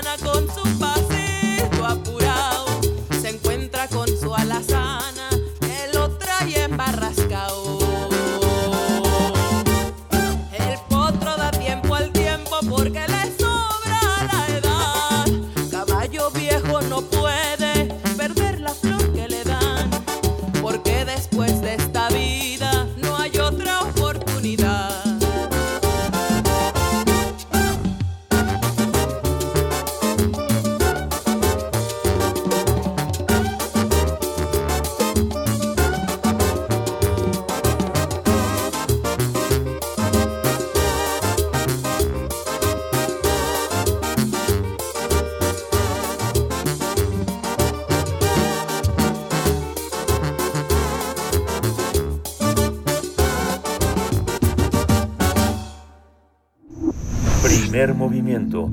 Hacemos comunidad con tus postales sonoras. Envíalas a primermovimientounam.gmail.com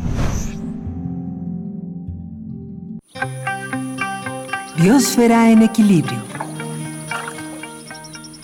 Ya está en la línea eh, Clementina Equigua, bióloga, doctora en ciencias por la Facultad de Ciencias de la UNAM. Ella es divulgadora en el Instituto de Ecología en la UNAM, donde también se encarga de la revista Oikos, una gran revista de divulgación. Y el tema de hoy es el bacalao con una pizca de... Clementina, buenos días. Buenos días, Miguel Ángel. Sí, pues ya estamos a fin de año y creo que muchos ya estamos empezando a planear el- los menús de, de las celebraciones de Navidad y de del Año Nuevo. Y pues uno de los platos tradicionales de estas celebraciones es el famoso bacalao a la vizcaína. Este es un platillo que demuestra una vez más el mestizaje de las cocinas del México virreinal. Como muchos platillos de la época, la preparación del bacalao a la vizcaína requiere tiempo que empieza a partir de que se sumergen en agua los pedazos de bacalao para quitarle el exceso de sal. Y creo que este tiempo es útil para enterarse sobre la historia natural de su conservación y hasta de la política alrededor de esta especie marina que es la protagonista de este guiso. El bacalao noruego, el que nos llega a México, o por lo menos es el que se recomienda en los recetarios, es una especie que vive desde el norte de Carolina del Norte, en Estados Unidos, hasta Groenlandia, el Mar del Norte y el Mar Báltico. Por eso se llama bacalao del Atlántico. Existen otras tres especies de bacalao, el del Pacífico y el denominado abadejo de Alaska. El bacalao del Atlántico se conoce científicamente como Godus morua. Es un pez grande que llega a pesar 34 kilogramos y a medir alrededor de 130 centímetros de largo. Se empiezan a reproducir más o menos a los dos o tres años, cuando miden entre 30 y 40 centí- centímetros de largo. Los bacalaos viven 20 años o más en una región oceánica muy rica en nutrientes y productiva, en donde se alimentan de pequeños peces, moluscos, crustáceos y gusanos marinos. Nadan en cardúmenes hasta de 100 a 150 metros de profundidad, muy cerca del fondo marino, en áreas con sedimentos más bien gruesos. La riqueza biológica de la región del Atlántico Norte se manifiesta con unas riquísimas pesquerías que han alimentado a las poblaciones humanas de la región por fácil mil años. Esto se ha documentado con excavaciones arqueológicas en donde se han encontrado yacimientos con otolitos, que son estructuras calcificadas que tienen los peces en el oído interno. Los otolitos no solo sirven para ver lo que consumían los humanos de la región, sino que también dan información sobre las condiciones ambientales del lugar en donde fueron pescados. Y todo eso es una historia que vale también la pena platicar más adelante. Y a lo largo de los siglos, el consumo del bacalao no solo creció para abastecer a las poblaciones humanas de la región aledaña al Atlántico Norte, sino que el gusto por este pez se extendió a muchas más partes del mundo. Para darnos una idea de su demanda, el bacalao no solo se consume por su carne, también se aprovecha el aceite que se obtiene de su hígado, que evitó el raquitismo de miles de niños en países como el Reino Unido. La creciente demanda por bacalao fue abastecida por riquísimas pesquerías que producían miles de toneladas de pescado al año. Para darnos una idea de esta producción, en el Financial Times del 18 de julio de 2017 se reporta que en 1970 la Unión Europea producía 270 mil toneladas de bacalao. Al llegar el siglo XX, las pesquerías se industrializaron a tal grado que al pasar la mitad del siglo la producción cayó estrepitosamente por la explotación. En el mismo artículo del Financial Times se dice que para 2006 solo se produjeron 44 mil toneladas de bacalao. El interés por la explotación de los grandes bancos de bacalao incluso provocó conflictos entre países por los derechos de pesca en ciertas regiones. Estos conflictos se conocen históricamente como las guerras del bacalao, en los que los principales antagonistas fueron el Reino Unido, el Reino Unido e Islandia. Para entender por qué por qué esta guerra, el famoso fish and chips británico utiliza bacalao. Conscientes de la enorme disminución de la producción de bacalao en toda la región pesquera, en algunos países se impusieron restricciones de cero pesca para tratar de recuperar así sus poblaciones. Aunque hoy, gracias a la regulación de las pesquerías de bacalao del Atlántico Norte, la mayoría se ha recuperado gracias a estas a estas políticas, se ha observado que no están a la altura de lo que fueron hace más de 30 años. Esto se manifiesta además de por los números en el, en, en el tamaño de los animales que se pescan, ya que son más pequeños. Algunos estudios eh, en ciertas regiones incluso consideran que tan no se han recuperado que el bacalao del Atlántico podría llegar a extinguirse, por ejemplo, en la región canadiense de Terranova y Labrador.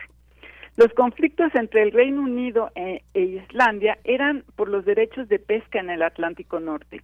A consecuencia de varios de estos conflictos surgió la Organización Marítima Internacional, gracias a la cual se adoptó en 1982 la Convención de las Naciones Unidas sobre el Derecho del Mar, que establece un exhaustivo régimen de ley y orden en los océanos y mares del mundo, emanando reglas que rigen todos los usos posibles de los océanos y sus recursos.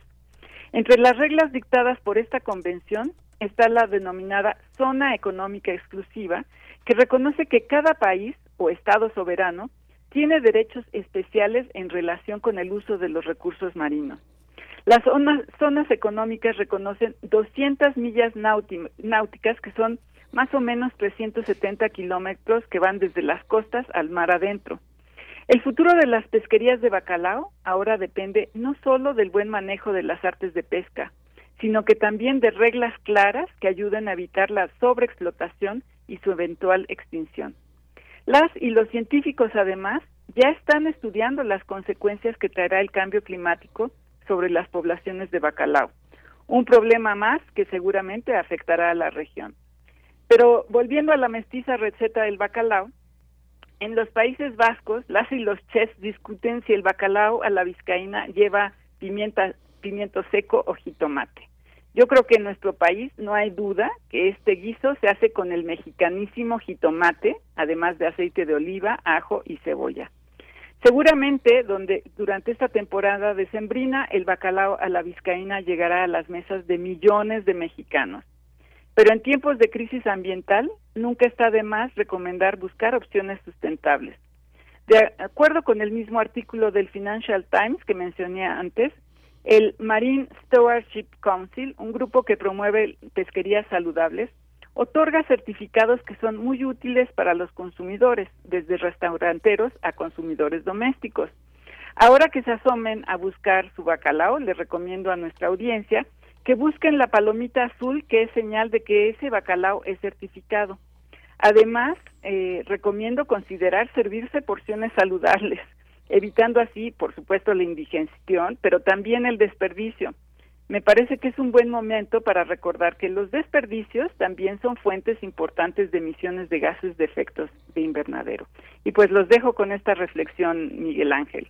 Sí, qué, qué, qué interesante, porque además de este de la exploración culinaria y una exploración de, de, de las ciencias, de las ciencias naturales, de la biología, de toda la de la geografía, de muchos muchos territorios que están en, en ese en ese terreno. Yo creo que hay una hay una cuestión muy interesante ahora que hablas del chile morrón, del, de- del morrón y del jitomate. eh, en casi todas las recetas dice este eh, bacalao de, la vizcaína mexicana, ¿no? Cuando es este parte de una herencia que recibimos de la cocina vasca, de vizcaíno quiere decir de Vizcaya, de una parte muy muy fundamental del País Vasco y que han llegado. Fíjate que hace tiempo tuve oportunidad de, de, de- de hojear un libro muy interesante de, de Pilar Arteaga que hizo un, trabajo sobre eh, la- las cocinas eh, de Euskal Herria, el, sabor mexicano en las recetas ya de la cocina vasca. Muy, muy interesante. Eh, los vascos que estuvieron en México y que tuvieron ese intercambio fue muy, muy interesante cómo fue, fue de aquí para allá toda una modificación en muchísimas maneras de preparar el pulpo, el calamar, los pescados, este, que, que finalmente les enriqueció el, jitomate, ¿no? El jitomate y, ciertas formas de picantes muy, muy dulces que eh, están hoy en la cocina, en la cocina vasca de una manera pues ya, este, yo creo que mucha gente ni se, ni se da cuenta de que viene de México, ¿no? Así como nosotros, ¿no? Sí, es, es, y en realidad yo creo que son dos cocinas riquísimas, porque la cocina vasca indudablemente es eh, una de las más eh, atractivas y, retadoras, creo yo, y innovadoras, ¿no? Y, y bueno, cuando se, se hizo esta este mestizaje culinario, yo creo que que lo que se logró fue algo sorprendente, ¿no? Y indudablemente, como bien dices, en todas estas recetas de productos marinos, la, el, el jitomate ocupó un lugar preponderante y bueno, ellos discuten si será el, el jitomate o el pimiento morrón, ambos son de la misma familia, son solanáceas y ambos son americanos, entonces bueno, la discusión sigue quedando hacia nuestro continente, ¿no? Que es lo que realmente enriqueció, por lo menos en el en el caso del bacalao a la vizcaína, que fue lo que enriqueció esa receta y pues eh, el el, eh, el ganador sigue siendo nuestro continente, ¿no? México, eh, representado por el jitomate y el pimiento morrón. Sí. Última pregunta, Clementina. ¿El, el bacalao se puede, se puede cultivar? Fíjate que no encontré registros de, de cultivo de, del- del bacalao. Aparentemente, lo que está sucediendo es que eh, con el calentamiento global, eh, las poblaciones que eran muy ricas y se podían eh, reproducir sustanciosamente están teniendo problemas. Entonces, en la década de los 60 aparentemente hubo una producción impresionante de, de, de bacalao y de ese entonces para acá no ha habido manera de recuperarse. Entonces, lo que quieren entender ahora los científicos es si esas poblaciones o se están moviendo más al norte, que va a ser un, un caos desde la perspectiva política, ¿no? Porque todos los, los eh, países van a estar buscando esa, esa riqueza en bancos pesqueros, que no saben a dónde se van a mover, o simple y sencillamente se van a ir disminuyendo las poblaciones. En el Inter seguramente están estudiando por ahí cómo, cómo cultivar el bacalao, pero nunca vas a sustituir esta riqueza de una región tan amplia como es todo el Atlántico Norte. Sí, pues Clementina, pues te escuchamos. Muchas gracias por esta, por esta contribución. Ya nos antojaste anticipadamente el bacalao y te, te agradecemos mucho. Nos escuchamos el próximo lunes. Claro que sí, abrazos para todos. Hasta luego. Ya estamos escuchando Mátenme porque me muero de Pedro y el Lobo, la propuesta de la curaduría de Bruno Bartra. Nos despedimos en este último minuto con música. Esto fue Primer Movimiento, El Mundo desde la Universidad. Gracias.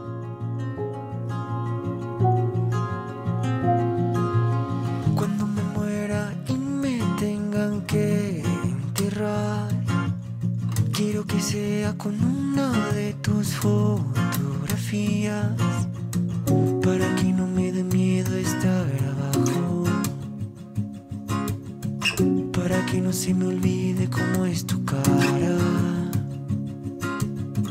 Para imaginar que estoy contigo. Y sentirme un poquito.